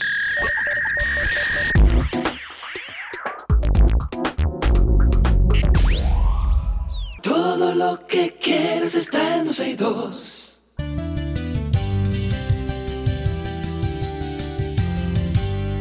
Continuamos con más de 12 y 2. Sergio Carlos desde Punta Cana y una servidora Silvia Callado acompañándoles, eh, sustituyendo en el día de hoy a mi querida Karina Larrauri. Bueno, y a continuaón vamos a hablar un poquito más acerca de. Respira, respira, Silvia, respira. Sí, oye, pero a ti no te luce, Sergio. No, son 14 años diciendo Karina varias veces. Pero de verdad. A hora. Eh, Dios santo. Y yo pasé cuánto, 8 diciendo Silvia también todos los días. 10, exacto. Bueno, exacto. Bueno, pues recibimos a continuación a Noemi Guzmán. Ella es chef ejecutiva de Jalao Santo Domingo. Estaremos hablando y mira, Y ese sazón de Noemi sí es bueno. No he tenido el gusto, tendré que, tendré que ir, no he tenido el gusto. La eh, última vez que estuvimos allá en Jalao, compadre, yo, yo, yo creo que eh, yo tomaba el plato y hacía... Bueno, pero también pasaba la lengua. tú eh, ciertamente extrañabas en especial el sazón caribeño luego de los años en los Estados Unidos, o sea que eso tiene que haber sido bálsamo para tu alma. Así es. Noemí, gracias por estar con nosotros. ¿Cómo estás? Gracias a ustedes por recibirnos. Feliz de compartir con ustedes. Me encanta el hecho de que vamos a hablar de, del especial que hay hoy en día o que va a haber para el Día de San Valentín en Jalao. Cuéntame un poquito de, esto. Bien, quiero compartir con todos sus oyentes con relación al Día de San Valentín, un día del amor y de la amistad, en donde Jalao no se quedará atrás y tendrá un día Romance Criollo se llama ese día para oh, nosotros. Ok. Tendremos el martes, tendremos música en vivo, tendremos un menú a tres tiempos, o sea, tendremos unos platos totalmente distintos a nuestra carta especialmente para el amor y la amistad. Constará de tres tiempos, como anteriormente dije, entrada, plato fuerte y postre, en donde cada una de la, bueno, la pareja puede optar por un, un plato de entrada, el otro por un plato también fuerte y un postre para compartir. Como te decía, tendremos música en vivo, el grupo Faena, tendremos también tragos de bienvenida, tendremos el ambiente único que tienes al lado. Uy, me gusta. Y además, con esos diferentes niveles que tiene, esos riconcitos que tiene, es dado para una, para una cena romántica. Eh, ¿Cómo se puede reservar entonces, Noemí? ¿Cómo yo puedo hacer desde hoy una reserva para ese día? Es muy importante, que bueno que tocaste ese tema, que lo hagan vía reserva, porque el que no ha visitado Jalao debe de saber que Jalao es un full. No estoy diciéndolo por, por decirlo. No, no, no, eso, eso se sabe. Uno va allá Exacto, eh, y es full. Entonces es bueno que usted salga de su casa y experimente un buen rato agradable con su, con su pareja o con su amigo desde el inicio hasta el final. Es por esto que puede comunicarse con nosotros vía telefónica al 809-792-1262. 809-792-1262. Ahí se puede comunicar con las chicas de reserva desde las 9 de la mañana hasta las 10 de la noche. Okay. También tenemos nuestro correo electrónico que es info.jalao.do y nuestras redes sociales que es Jalao SD, vía DM, usted se comunica y con gusto las chicas de, de redes y demás le dan atención inmediata. Noemí, el cupo es limitado, asumo, por el espacio. Sí, el cupo es limitado por el, espacio. Bueno, nosotros recibimos alrededor de 400 personas, 450 personas cómodamente. ya cómodamente. Eso no, no hay ningún problema. O sea, 200 parejas. 200 parejas, así es. Es bueno que, que, tú sabes, hay personas que pueden ir de 7 a 10, pero nosotros no, no reservamos mesas sobre mesas. Es decir, que si tú te vas, eh, yo no te vuelvo a sentar nadie. Ok, ok. bueno, yo pensaba que si tú te vas, mi corazón se morirá. Puede ser. Pero eh, eh, recibimos así esa cantidad, tú sabes que parados es un poco más, y al tener mesas ya de, parejas, de, dos personas, el espacio también se achica un poco, porque hay mesas que son de seis, de diez. Sí, sí, sí. Entonces Sí, vamos a recibir, vamos a pasar un rato sumamente agradable con un menú súper especial. Eh, en, en Jalao siempre la música es excepcional, eh, movida, chévere. Me imagino que para ese día, van a tener entonces eh, como algo especial para eso. Sí, tendremos el grupo Faena, que es el grupo Copiván, que tiene una carpeta o una variedad extensa. No, no, no, ellos tocan de todo. De todo, exacto. De todo. Entonces, uno de los grupos que más nos solicitan, porque la gente le encanta eh, un baile, un gozo, un, buen comer, como nosotros sabemos ofrecer. Entonces, eh, se decidió colocarlos a ellos. Eh, el mismo martes, que los martes nosotros regularmente no tenemos orquesta en vivo pero tendremos ese día por ser San Valentín un toque especial. Y también tendremos las cartas de niños disponibles, porque como tú sabes, es verdad, hay algunas personas que no tienen con quién dejar a sus hijos. Bueno, usted puede hacer un, venga para la cena claro, un compartir. Así es. Mira, dice Patricia por aquí que ustedes eh, en Jalao, y te voy a tirar al medio, Noemí. Eh, Patricia dice que deberían de hacer algún tipo de concurso, una cena o algo. Un, bueno, eso está... Un, un cupo, dice. Eh, eso está, Mercadeo está en eso.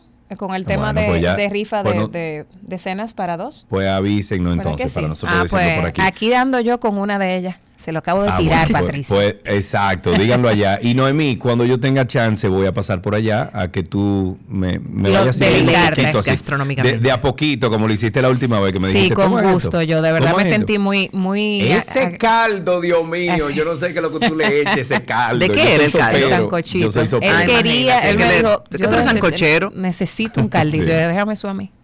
Ay, ay, bueno. Sí, bueno, te va a ir bien porque a Sergio le encanta un caldo, un coche de habichuela. Sí, Una sopa, una sopa, yo soy Bueno, pues avísame antes, con gusto ya te recibimos con los brazos abiertos. Una sopa boba. Pero bueno, Noemí, muchísimas gracias. Noemí es la chef ejecutiva de Jalao Santo Domingo. Estábamos hablando del especial de San Valentín que tienen en Jalao. Eh, tienen que reservar desde ya, eh. Tienen que reservar desde ya porque eh, hay cupo limitado. Hasta aquí esta conversación interesante en 12 y 2.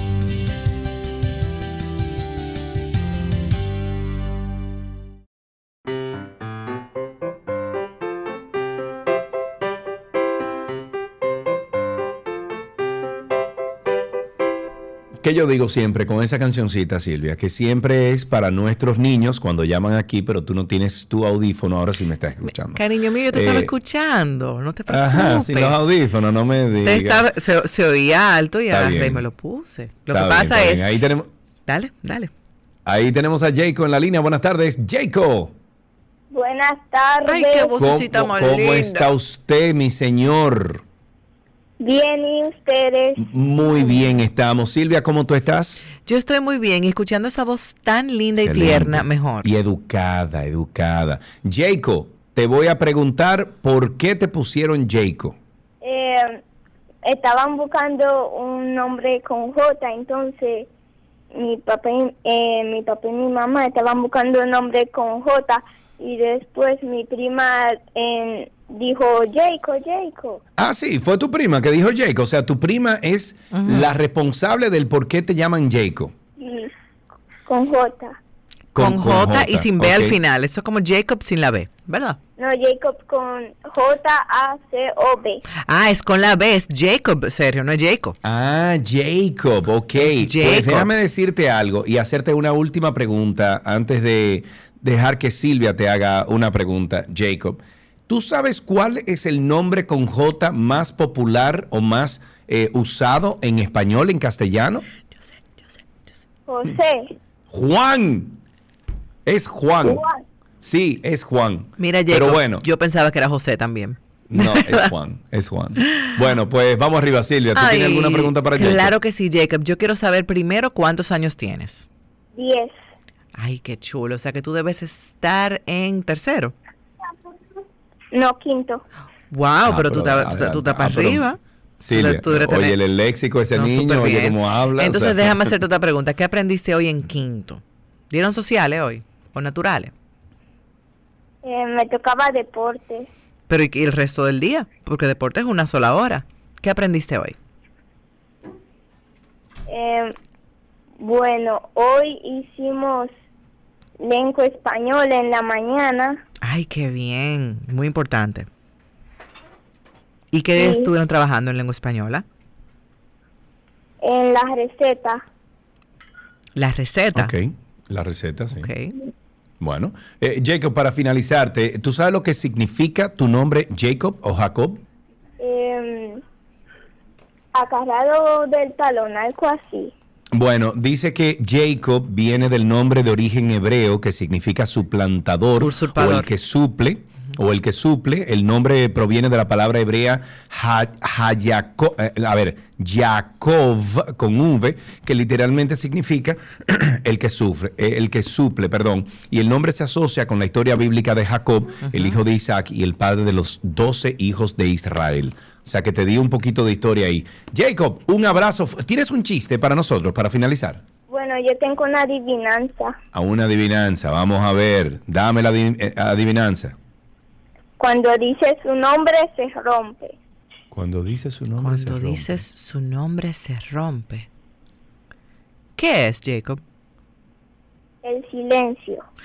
Ah, bu- está buena. Wow. Tuvo buena. Jacob, pero qué bien. Ok, yo te tengo una adivinanza, Jacob, entonces.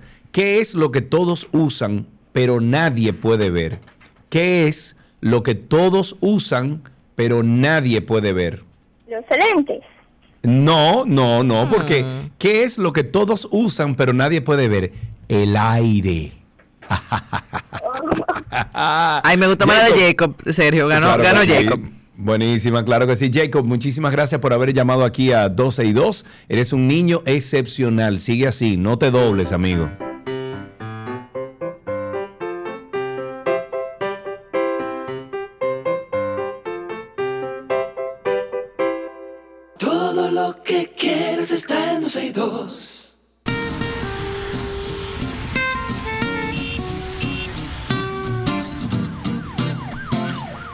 Estamos en tránsito y circo. Ustedes comiencen ya desde ahora, right now, a llamar al 829-236-9856. 829-236-9856 es nuestro teléfono aquí en 12 y 2. Recuerden que Silvia Callado está con nosotros, acompañándonos en el día de hoy. Karina está en De unos viaje. trabajos y va a entrar y salir al programa.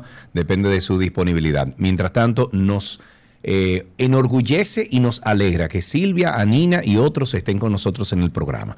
Vamos de inmediato con el 829-236-9856. Eh, hablemos un poquito sobre el impuesto de motocicletas. La Asociación de Concesionarios de Fabricantes de Motocicletas, AFAMOTO, planteó la necesidad de que la Dirección General de Impuestos acelere el proceso de expedición de matrículas que se está retrasando hasta tres meses con el fin de detener la circulación sin regulación de motocicletas y así poder contribuir con el combate de la delincuencia. Esto a raíz de varias medidas planteadas por el listín diario para paliar el problema, entre los que se destaca la prohibición de la circulación nocturna de dos personas a bordo de una motocicleta desde las 11 de la noche hasta las 5.30 de la mañana, que limita el tráfico de motores eh, y el cese de las importaciones de motocicletas.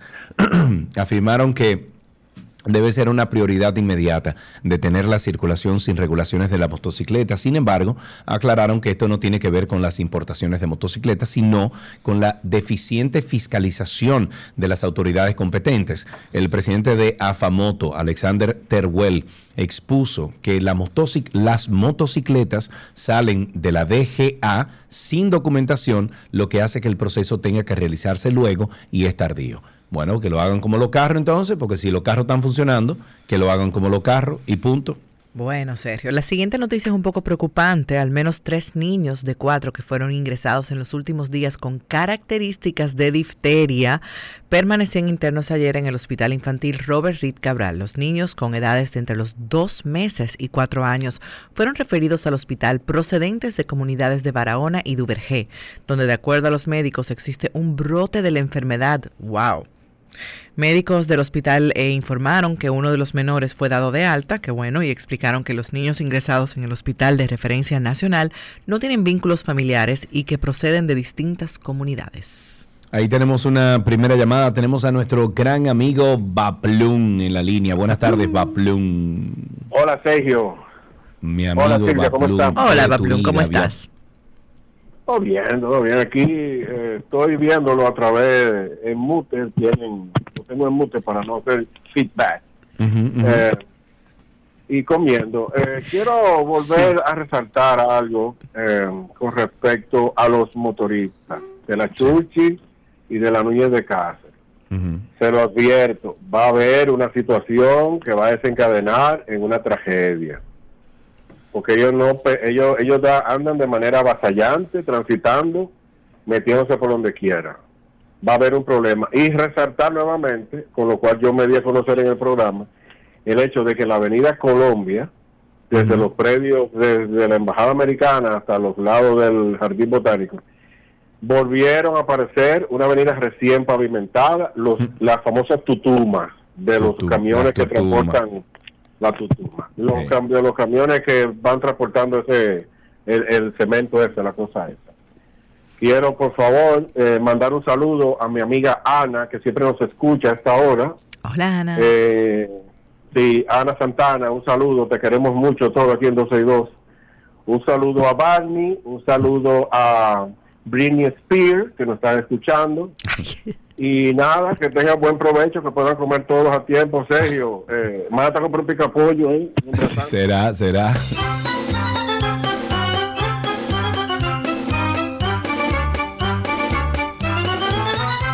...829-236-9856... ...829-236-9856... ...atiende esta cifra, eh, Silvia Callado... ¿Estás lista? Estoy lista, preparada. Unos 17.780 viajeros criollos solicitaron sillas de ruedas el pasado año en aeropuertos dominicanos como una forma de burlar, de burlar trámites o para evadir las filas. Este tema me hace hervir, Sergio Carlos. Sí, a mí también. Este es el truco que por años han usado viajeros étnicos para eh, relajar el proceso a tal punto que las autoridades han tenido que elaborar un protocolo para controlar el acceso de las mismas. Esto explicó Mónica Infante, quien es la directora de Aeropuertos Dominicanos Siglo XXI. Sin embargo, la práctica continúa. ¿Pero cuál, proceso? Yo, yo viajé residente y no, no hubo que hacer ningún proceso. Hay un pero tú solicitaste una silla de ruedas. Eh, para mi padre de 95 años, sí. Bueno, pero para un señor de 95 años está bien. No, pero lo que, digo es que no hubo ningún proceso. ¿Cuál es el proceso? Bueno, repito, para una persona que inmediatamente tú digas que tiene 95 años, creo que el proceso eh, como que se reduce a los 95 años en este caso. Como que está muy evidente que la va a necesitar. Pero déjame decirte algo, este tema es, esto es una vergüenza para nosotros. Yo una vez, y creo que lo subí un, sí, lo subí un story, venía de un vuelo de Nueva York. Serio, yo conté, contadas, sí, sí, sí, 21 sillas de rueda en un solo vuelo. Correcto, ¿Tú te crees que eso? Entonces, me enerva porque la NSC no, para el país de lo tuyo pero para mí pero no esa palabra es muy ofensiva bueno sí yo sé yo sé Silvia pero lo digo por eso sí lo, dices por, la burla sí es verdad. Pero por ejemplo una vez que tuve que viajar con mi niño recién operado que sí la necesitaba porque no podía ponerse de pie de verdad que me ofendió ver gente que solamente lo usaban para relajar el proceso. O sea, que, que habían como 15 gente y él tener que esperar, el que de verdad no podía, no podía eh, caminar, por toda la, la, demás gente que sí podían y simplemente lo estaban haciendo. Eso hay que poner que si tú eres una gente de menos de 70 años, tú tengas que presentar un certificado médico de por qué tú necesitas una silla de ruedas. Y punto. Claro. Eh, bueno, hay protocolos nuevos, eh, obvio para tu papá ya de 95 años. Me imagino que vieron la edad y dijeron, no, dale la silla.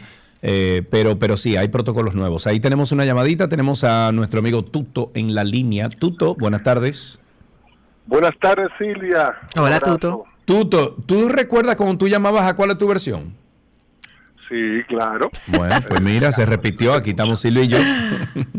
Cuando, cuando Panky estaba ahí. Faltan Panky y Tony, Silvia, Sí, Panky, Tony, Silvia y yo.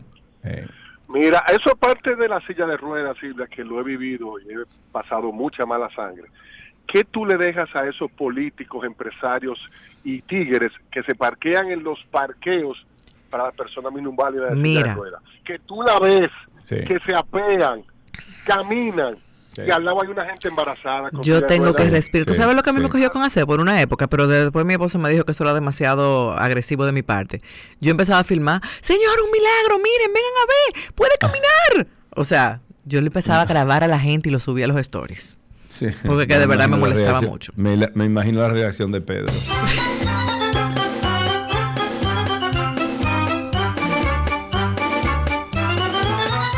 829-236-9856. 829-236-9856 es el teléfono aquí en 12 y 2.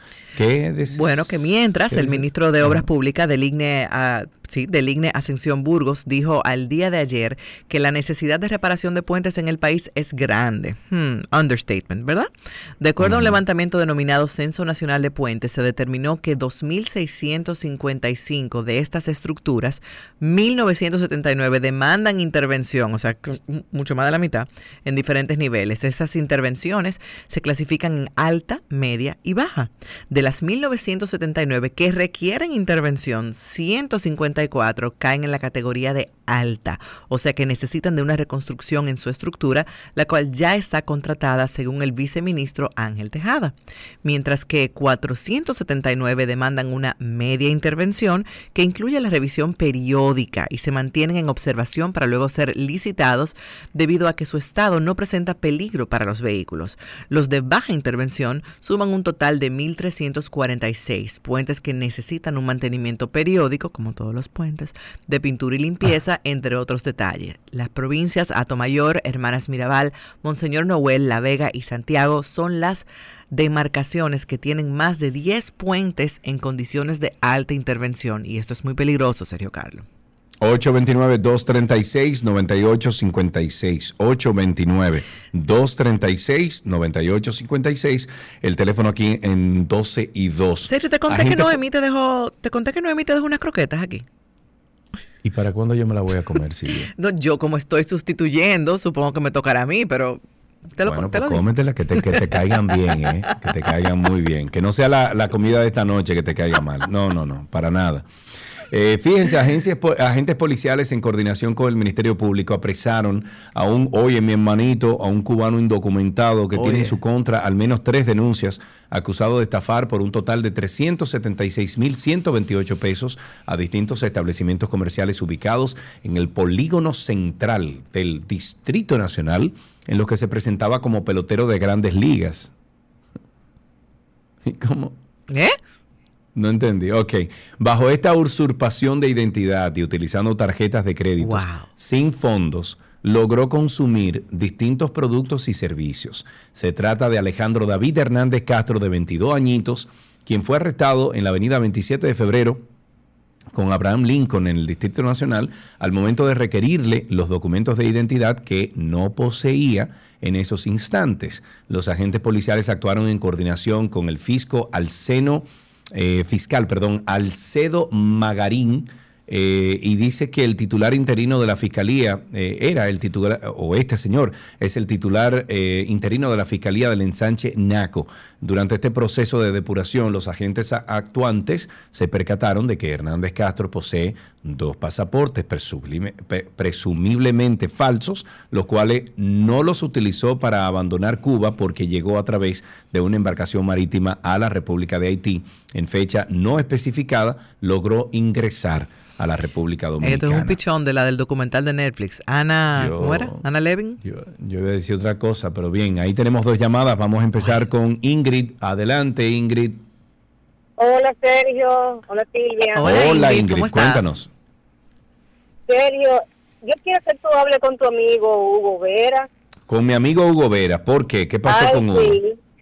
Porque él implementó cuando estaba en la anterior eh, inconveniencia unos cambios de vía en el millón y en el Evaristo, pero nadie respeta eso. Mm.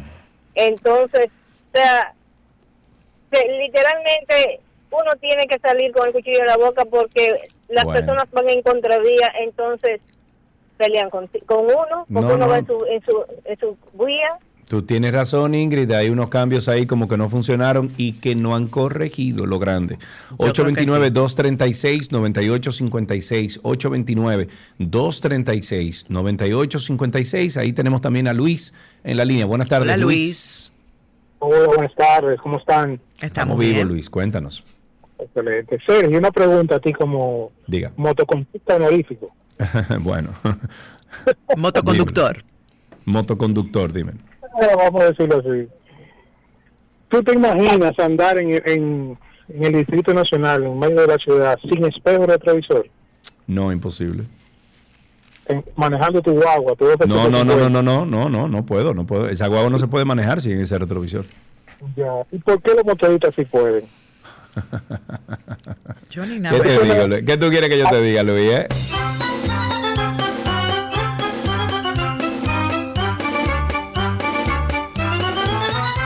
829-236-9856. Por cierto, Sergio, que cientos de productores afiliados al bloque este de asociaciones de productores de cacao de la región este volvieron a denunciar que más del 70% de las plantaciones de cacao afectadas por el huracán Fiona. ¿Tú sabes? ¿Qué es lo que está haciendo Shaley con una funda ahí?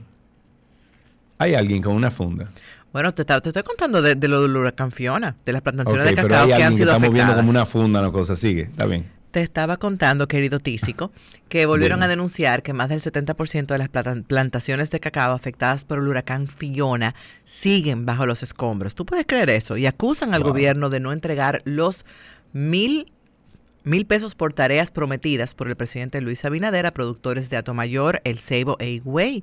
Los productores expusieron sus quejas. Eso no pasará tras sostener un encuentro en el Ceibo con el senador Santiago Zorrilla, quien busca, se, bueno, donde buscan se complete el pago mil por tarea a cientos de productores que vieron cómo los vientos huracanados de Fiona barrieron con sus cultivos o a la alcancía de los pobres, como llaman a la producción del cacao.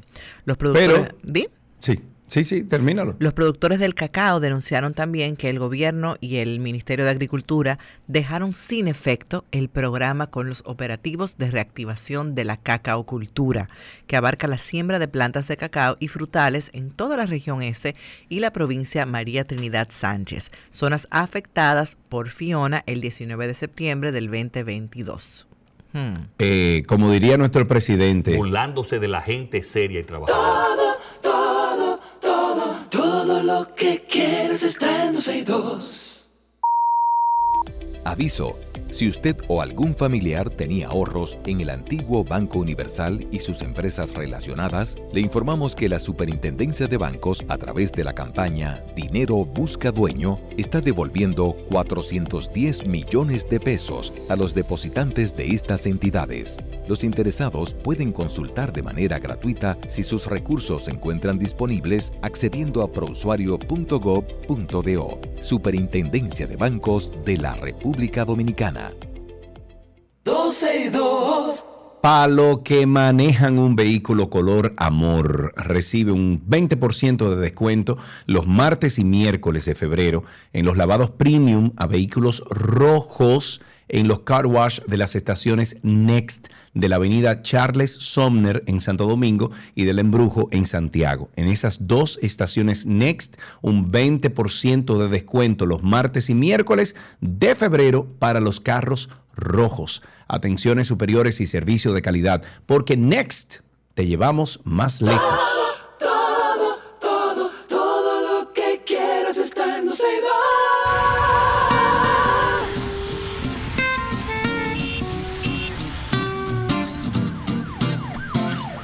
Seguimos con algunas llamadas al 829-236-9856.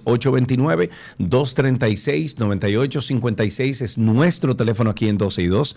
Estamos ahora mismo, cuando es la 1.55 de la tarde, recibiendo estas llamadas para que ustedes nos cuenten cómo anda eso allá afuera. 829-236-9856. Silvia, tenemos a Juan en la línea. Buenas tardes, Juan. Hola, Juan. Hola, eh, dice Juan Bautista, es con relación a, a un tema que usted, eh, vamos a decir, usted o, lo- en los demás programas, este, hace mucho tiempo que no, que no, que no lo toman en cuenta. A ver, Eh, ¿cuál sería ese tema, Juan? es- está relacionado con los ayuntamientos, este, que no rotulan este, la- las calles ni las avenidas de la ciudad, entonces los mensajeros y todo el mundo andan como locos buscando, buscando Ah, y sí. buscando y no encuentran nada. A ver cuándo es que eso se va a materializar.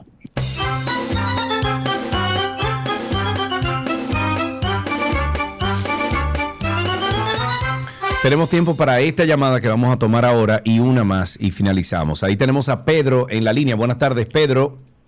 Sí, muy buenas tardes, Sergio. ¿Cómo está todo? Hermanito, cuéntanos. Aquí estamos Silvia y yo escuchándote. Esta va para Hugo también. Ajá. Eh, tenemos ya varios años con un plan piloto que hicieron en la Avenida Bolívar sobre de la ciclovía. Eso no ha servido nunca. Óyeme, pero está bien un plan piloto, pero oye, uno, dos, tres meses, pero ya tenemos dos años. Mira, yo le pago mil pesos por cada bicicleta que pase a Hugo. No, no, eh, una o dos bicicletas, Ay. pero yo lo he dicho muchísimo. Una o dos bicicletas otra, las que pasan por otra ahí. cosa, Sergio, rápidamente. El alambrado de la telefónica en los barrios, eso Sí. es un desastre Ay, sí. total. Ay, sí. Más del 90% de esos cables ya son de cable coaxial que ni se usan. Claro. Entonces ellos te cambian un cable Obsoleto. y dejan el viejo. Eh, sí, sí, sí. Hay, hay que, desastre. yo, yo diría que en que es ese peligroso, caso, que no busca nada ahí. Claro. En ese caso, Pedro, habría que hacer un levantamiento total y desarrollar algún tipo de procedimiento para reemplazar y quitar todos esos cables viejos que hay, que hay muchos, y ver entonces cómo se estandariza eh, poner los cables nuevos sin que tengan que estar los viejos ahí.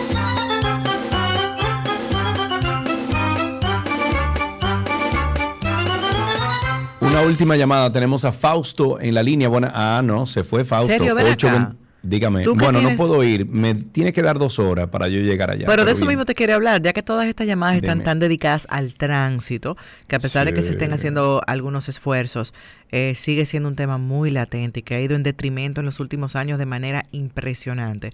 Tú que estás residiendo en la hermana República de Punta Cana, te quería preguntar, cuando tú vienes de visita, cuando te toca venir, ¿tú sientes la diferencia del caos? ¿Tú sientes el caos aquí? Pero por supuesto, sí. No, no, que si te choca porque te- te- estás acostumbrado a otro tipo Pero- de tránsito ahora. Claro, Silvia, cuando voy a Santo Domingo, eh, o sea, cosas que me toman a mí 15 minutos aquí o 10 minutos, yo llegar, por ejemplo, a Aeropaco, llegar a Downtown o llegar a un restaurante o llegar a algún sitio, me toma todo aquí 12, 15 minutos.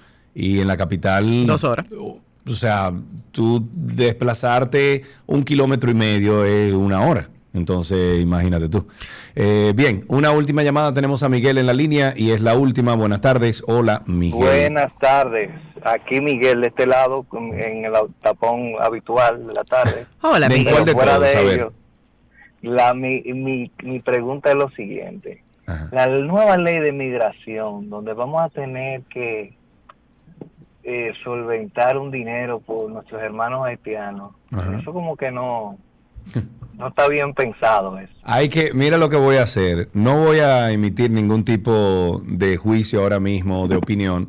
Voy a esperar que nosotros busquemos a alguien, que nos sentemos aquí a hablar sobre esta propuesta y que entonces eh, comencemos nosotros a dar opiniones al respecto. Mientras tanto, eh, hasta aquí, Tránsito y Circo, estamos esperando la llamada desde ahora de un niño o una niña al 829-236-9856. 829-236-9856 es el teléfono aquí en 12 y 2 y así finalizamos Tránsito y Circo. Pero usted nunca le ha dado un cariñito a su gordito, su gordito, su gordito. Había una vez un circo que alegraba siempre el corazón. Sin temer jamás al frío o al calor, el circo daba siempre su función.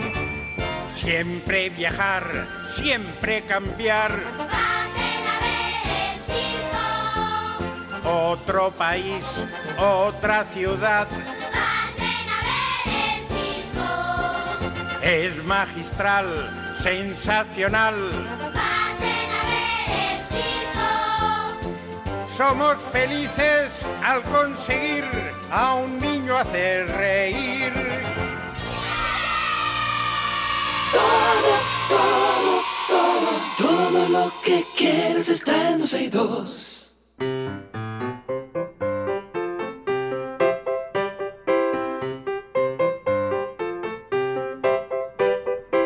Ya tenemos a Ian en la línea. Eh, vamos a ver si podemos hablar con él. Ian, ¿estás ahí? Sí, hola. Hola Ian, Hola, ¿cómo Ian, estás? ¿cómo estás? Bien, gracias. ¿Qué aprendiste hoy en el colegio, Ian? Hoy en la escuela yo aprendí los pasos de cuando yo tenía que multiplicar. O sea, yo ponía, no, suma, suma. Yo ponía uno, entonces mm, uno más dos es igual a tres, más uno, cuatro, y entonces así. Muy bien, o sea que tú estabas haciendo sumas dinámicas. Chévere. ¿Y en qué curso tú estás, querido Ian? En cuarto. En cuarto. Muy, muy bien. ¿Y tienes algún... Ian, te voy a hacer la misma pregunta que le hice al otro caballero que llamó aquí anteriormente en este segmento, a Jacob. Hola. Ok, díganme ustedes ahí que están. ¿Qué es lo que todos usan pero nadie puede ver? ¿Qué es lo que todos usan pero nadie puede ver? ¿Qué es lo que todos usan pero nadie... ¡El aire! Estaban escuchando. Muy bien. Eso es así, felicidades a ambos. Entonces ahí tienen regalitos de parte de nuestros patrocinadores y hasta aquí niños en 12 y 2.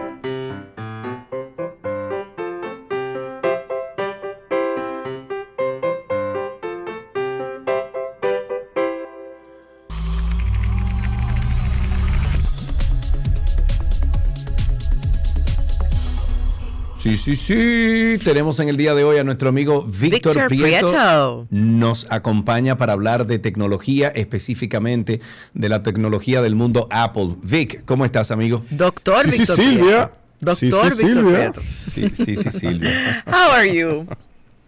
Todo bien, amiga, qué bueno verte, qué bueno verte y escucharte. Igualmente, bueno, igualmente, igualmente. Cuéntanos qué tenemos, qué hay nuevo de Apple, Dios mío. Bueno, Apple sabemos que eh, en la semana pasada tuvo una conferencia donde ellos eh, dan los resultados de su último trimestre, el trimestre que abarcó el periodo navideño. Y aunque la industria completa de tecnología sufrió bajas en todas partes, sabemos que hay una gran crisis ahí, eh, pues Apple todavía, eh, aunque no presentó un crecimiento, presentó muchos datos interesantes en esa conferencia.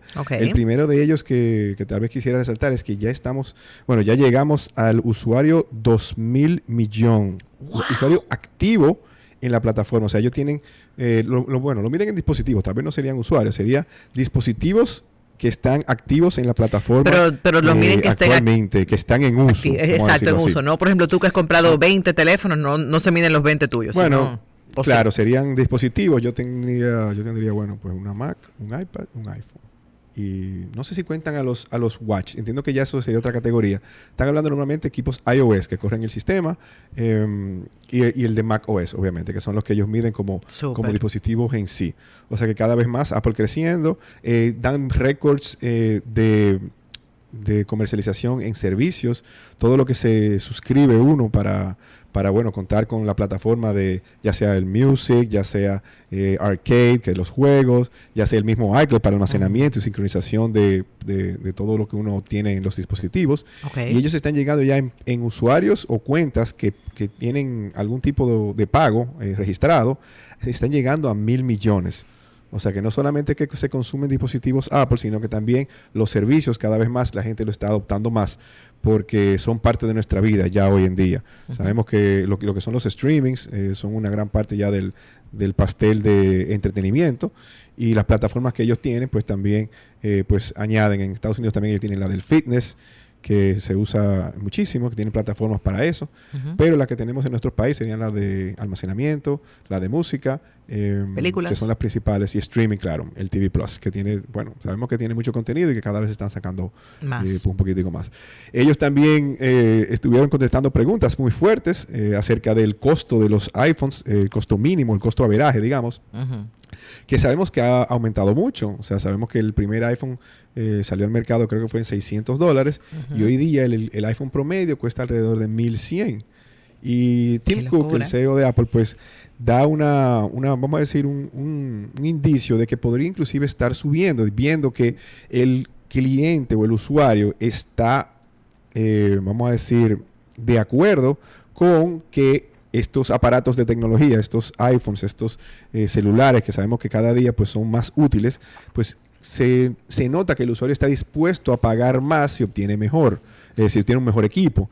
Y es el caso que hemos visto en el Watch, que sabemos que el Apple Watch ahora recibió una- un- nuevo miembro en la familia, que es el Apple Watch Ultra, y se está hablando entonces de un iPhone Ultra, un iPhone tal vez con capacidades que uno no necesite en una versión regular, eh, que tal vez existe, existe un Pro, vamos a decir, en el iPhone existe el Y un Pro. Plus. Eh, Claro, el Plus volvió, digamos así, que solamente nos, añ- nos añade tamaño en pantalla. Igual en el Pro, eh, la versión Max lo que ofrece es una, una- una pantalla más grande, pero se está hablando tal vez de que podrían tener capacidades extra eh, en algo como el Ultra, tal vez mejor materiales. Sabemos que los iPhones eh, Pro los producen de acero inoxidable, pero en el Watch Ultra se está utilizando el titanio. Y yo que tengo uno de estos equipos, la verdad es que cuando he, he tenido accidentes con él, he notado que a diferencia de watches o, o de relojes anteriores que he tenido, he notado que el Apple Watch pues aguanta mucho más. Entonces, este titanio y este zafiro que tienen en la, pa- en- en- en la pantalla, pues entendemos que son, son materiales que, aunque son más resistentes, Resistentes. cuestan más. Y puede ser que eh, con el iPhone 15 puede introducirse este material. Eh, también yo diría que la parte donde se subiría el precio en, en cuanto al, al iPhone Ultra sería en el, en- en el avance en tecnología que van a tener los procesadores de 3 nanómetros que vendrían saliendo a- ahora con el iPhone 15. Eh, ellos están hablando también de una cámara, de peris- una cámara periscopal. Eh, Sergio, tú ¿Y te qué imaginas lo que es esa como- cámara Yo diría que periscopal? es un periscopio en la cámara. O No sé sea, lo- un 360. Pero ¿cuándo Eh, sale el iPhone 15? Que estamos yo- hablando tanto de él. Porque el 14 fue el otro día. No, no, no, eso sería un lanzamiento al igual que, que- que los últimos iPhones a, a final de año, estamos hablando de septiembre, octubre, noviembre, pero sabe que ya se va rumorando y como él dijo, mira, nosotros lo que estamos viendo es que al cliente no le importa gastar más en el aparato tecnológico que ellos más valoran y que más utilizan. Estamos viendo que tal vez la laptop estaría sufriendo, ya las laptops tal vez de, de- de más costo, laptops de qué sé yo, por encima de 2.000, 3.000 dólares, están siendo reemplazadas por estos equipos. Y la gente entonces tal vez está dispuesta a dar más dinero por un iPhone hoy día que por una laptop. Pero quieren tener más tecnología, obviamente. Una, una laptop nunca va a tener la cámara. Sabemos que no va a tener la cámara que tiene. No, y la portabilidad. La portabilidad, jamás. Entonces se está viendo que hay un shift en cuanto a consumo en ese sentido. También los iPads que dieron un gran número en cuanto a, a porcentaje del mercado que, que- que posee, el iPad se acerca a 50% del mercado de tabletas. O sea que diríamos que es Wow. no solamente la tableta más popular, sino que la que está creciendo más y hoy día es un estándar. Eh, sabemos que cuando, cuando el iPad salió no tenía competencia, por un tiempo reinó, eh, tenía porcentajes por encima de los 70%, pero con otras empresas ya metiéndose de lleno En en, en- tabletas.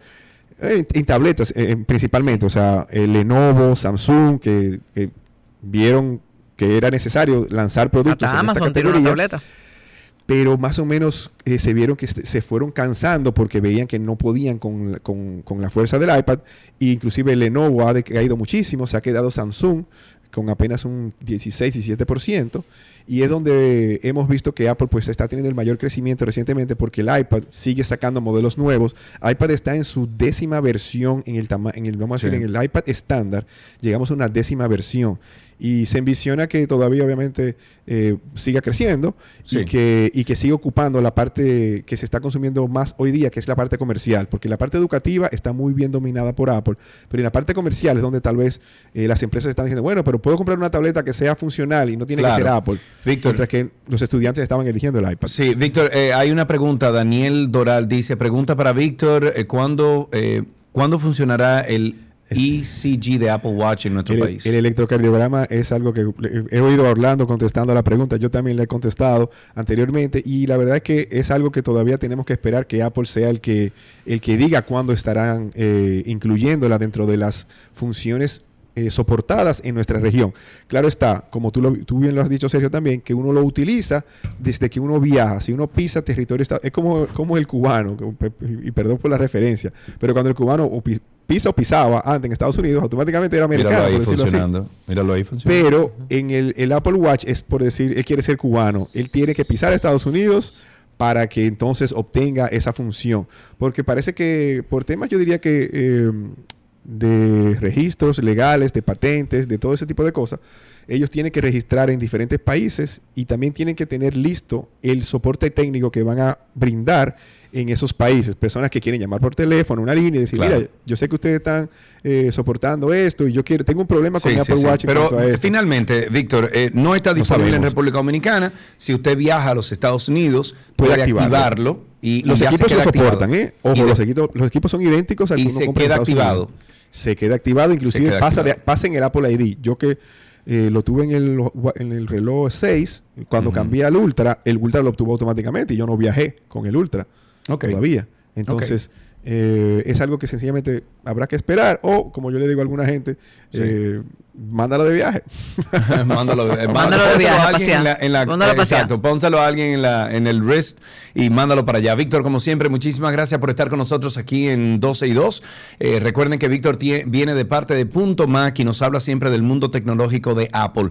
Pueden visitar eh, tres de, de estas tiendas de Punto Mac, una en Nuevo Centro, primer nivel, en Bellavista, Almacenes Unidos, segundo nivel, y en Punta Cana, en el primero, eh, Boulevard primero de noviembre 406. El teléfono es el 809-412-0806. Hasta aquí, artículos tecnológicos.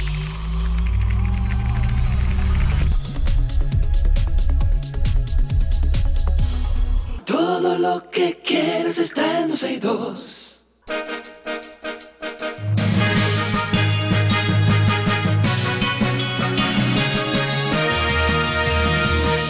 Vámonos con algunas informaciones antes de finalizar con el programa de hoy. El viceministro de Salud informó este miércoles que el país ha recibido 5.000 dosis de una vacuna contra la viruela símica que prontamente estará disponible para la población más vulnerable. Según indicó, la vacuna es el nombre de nombre Genius, Genius perteneciente a la marca Bavarian Nordic es de una tecnología bastante conocida y tolerable, con, un, con muy bajos efectos adversos y podrán inocularse únicamente los mayores de 18 años. Hemos podido acceder a un stock, a un, a un eh, ¿cómo se dice stock, Silvia? Sería como un almacén. Un almacenamiento. Eh, un almacenamiento, sí, bueno, de emergencia que tiene la Organización Mundial de la Salud para casos de viruela símica. Ya están en el país hace varios meses que se anunció que se habían comprado vacunas, llegaron y estarán disponibles para la población vulnerable. Aseguró además que al agregar que la inversión del Estado para la adquisición del medicamento fue superior a los 32 millones de pesos, la vacuna será aplicada en dos dosis distintas inicialmente empezarán a ser inmunizados en el Hospital Ramón de Lara y todo el personal de salud que va a dar frente en la enfermedad de presentarse más caos, pues debe ser debidamente protegido. ¿No será Gineos por la Y? Me pregunto. Bueno, será, será. No, no, no, no sé, para cuando la vuelva a ir saber que de eso era que estábamos hablando. Bueno, por otra parte, Alexis Medina Sánchez y los demás acusados de corrupción del caso Pulpo ay, verdad que ya no se debe decir, ¿eh? Podrían enfrentar condenas de 10 a 20 años de prisión de ser declarados culpables. Esto lo dijo hoy el abogado Francisco Pancho Álvarez. Álvarez explicó que tanto Alexis como los demás imputados habrían incurrido en los delitos de asociación de malhechores, estafa al Estado, desfalco, complicidad para desfalco, soborno activo y pasivo y uso de documentos falsos, financiamiento ilícito de campañas políticas, tráfico de influencia y lavado de activos y demás hierbas aromáticas. El juez del séptimo juzgado de la instrucción del Distrito Nacional, David Peguero, envió ayer a juicio eh, de fondo tanto a Alexis y a Carmen Medina Sánchez, hermanos del expresidente de la República Danilo Medina, y a otros 19 acusados de corrupción del caso Pulpo. El jurista explicó que con la decisión emitida por el juez Peguero, la sociedad puede pensar con calma para pensar con calma que cuando mm. se variaron las medidas de coerción no significa que se afectaría el proceso.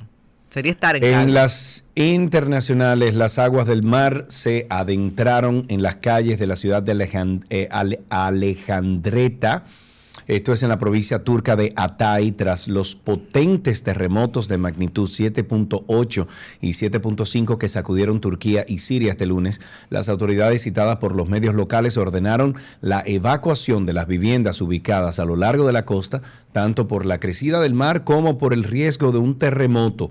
El agua inunda un bulevar costero y anega eh, calles, plazas, edificios. Las autoridades informaron previamente que parte de los muelles de la ciudad se derrumbaron, pero que en el proceso de los puertos del país siguen funcionando.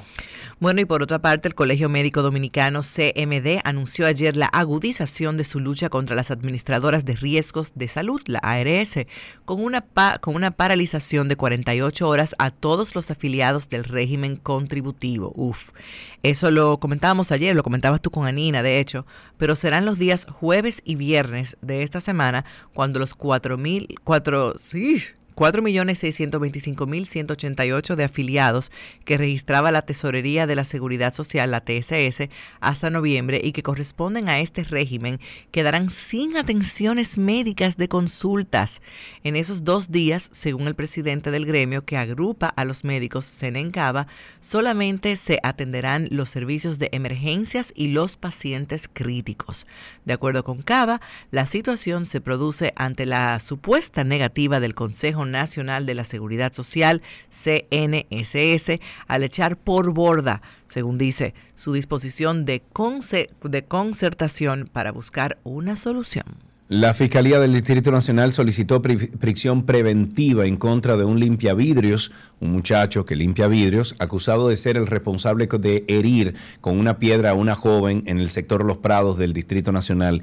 El pedido de la medida de coerción en contra de este imputado, José del Carmen Núñez, eh, se le dice a él cuatro dedos, eh, fue depositado en el Juzgado de Atención Permanente del Distrito Nacional que preside el magistrado Rigoberto Rosario. El caso está en el rol de audiencia del tribunal, marcado con el número 15, el cual será conocido en breve por el juez, mientras que el imputado se encuentra en la sala de audiencia a la espera del conocimiento de la medida de coerción. Carmen Núñez, quien fue detenido en eh, en la avenida Winston Churchill. Está acusado de agredir, de agredir perdón, con una piedra a la joven Camel Bortocam en violación a los artículos 2, eh, 295, 30411 del Código Penal. ¿Qué tú piensas de eso, Sergio? Bien trancado. El Ministerio de Salud Pública reportó este miércoles la existencia de siete casos nuevos de cólera en el país, ubicado entre los sectores El Almirante, Villa Liberación y Villas Agrícolas. Según indicó el doctor Eladio Pérez, viceministro de Salud, los casos activos de la bacteria se mantienen entre los sectores que han sido determinados como más vulnerables, mientras que otras 20 personas han sido ingresadas con sospechas. Tenemos hasta ahora 20 ingresos con sospechas, 16 en el Gran Santo Domingo y 4 en San Juan, refirieron en la Intendencia de la Salud al desvelar que los enfermos en San Juan son todos de nacionalidad haitiana y de una misma familia. La Universidad Católica Nordestana expulsó al estudiante que la semana pasada golpeó salvajemente a un compañero en el campus de la institución académica en San Francisco de Macorís, provincia de Duarte. Sin embargo, la Casa de Alto Estudios establece que la expulsión de Steven Alberto podrá ser revisada luego de que la justicia se pronuncie y su decisión sea irrevocable. El joven fue sancionado luego de, de hacerse viral en un video eh, donde lanza al piso y atacó a puñetazos a un compañero llamado Edgar Taveras. El hecho ocurrió el pasado viernes en el campus de, de, esta Universidad Católica Nordestana. Además, la institución académica suspendió del presente periodo académico a los estudiantes Eliezer Nicolás Hernández y Naomi Eurídicis Disla, quienes presenciaron y filmaron el, el, hecho, también dispuso que tanto Steven Alberto como Edgar Taveras, así como Naomi y Ander y Emanuel y todo el mundo que estaba ahí, eh, reciban asistencia psicológica durante los periodos académicos del 2023 y el segundo cuatrimestre del 2023 por igual. Otro bien trancado. Bueno, decía, un hombre que supuestamente entró a robar a una casa del sector de la Cuava del municipio de Tamayo en la provincia de Bauruco con hambre y sueño fue arrestado al dormirse en la cama ajena después de comer todo lo que se encontró dentro de la nevera. Se trata de Franklin Alberto Pérez, Corona, le dicen, de 20 años, residente del sector Ato Nuevo del citado municipio. La propietaria de la vivienda, Onassis Batista Sedano, eh, telefonió a los miembros de la Dirección eh, a Central de Investigaciones Criminales y puso al tanto que había salido de fin de semana de su domicilio y al regresar encontró un hombre en el interior de su casa dormido en su cama. Yo me... O sea, está bien. Hasta aquí noticias en 12 y 2.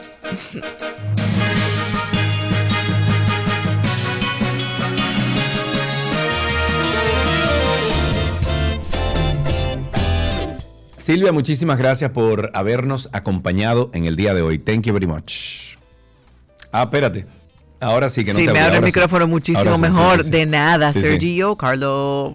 Thank you, my friend. Silvia Callado estuvo con nosotros, como siempre, eh, ayudándonos aquí para no dejarnos solos. A ustedes, amigos, gracias por la sintonía. Recuerden que se quedan con Shaley, esa voz fantástica y ese ánimo tan positivo que tiene para alegrar las tardes de la 91.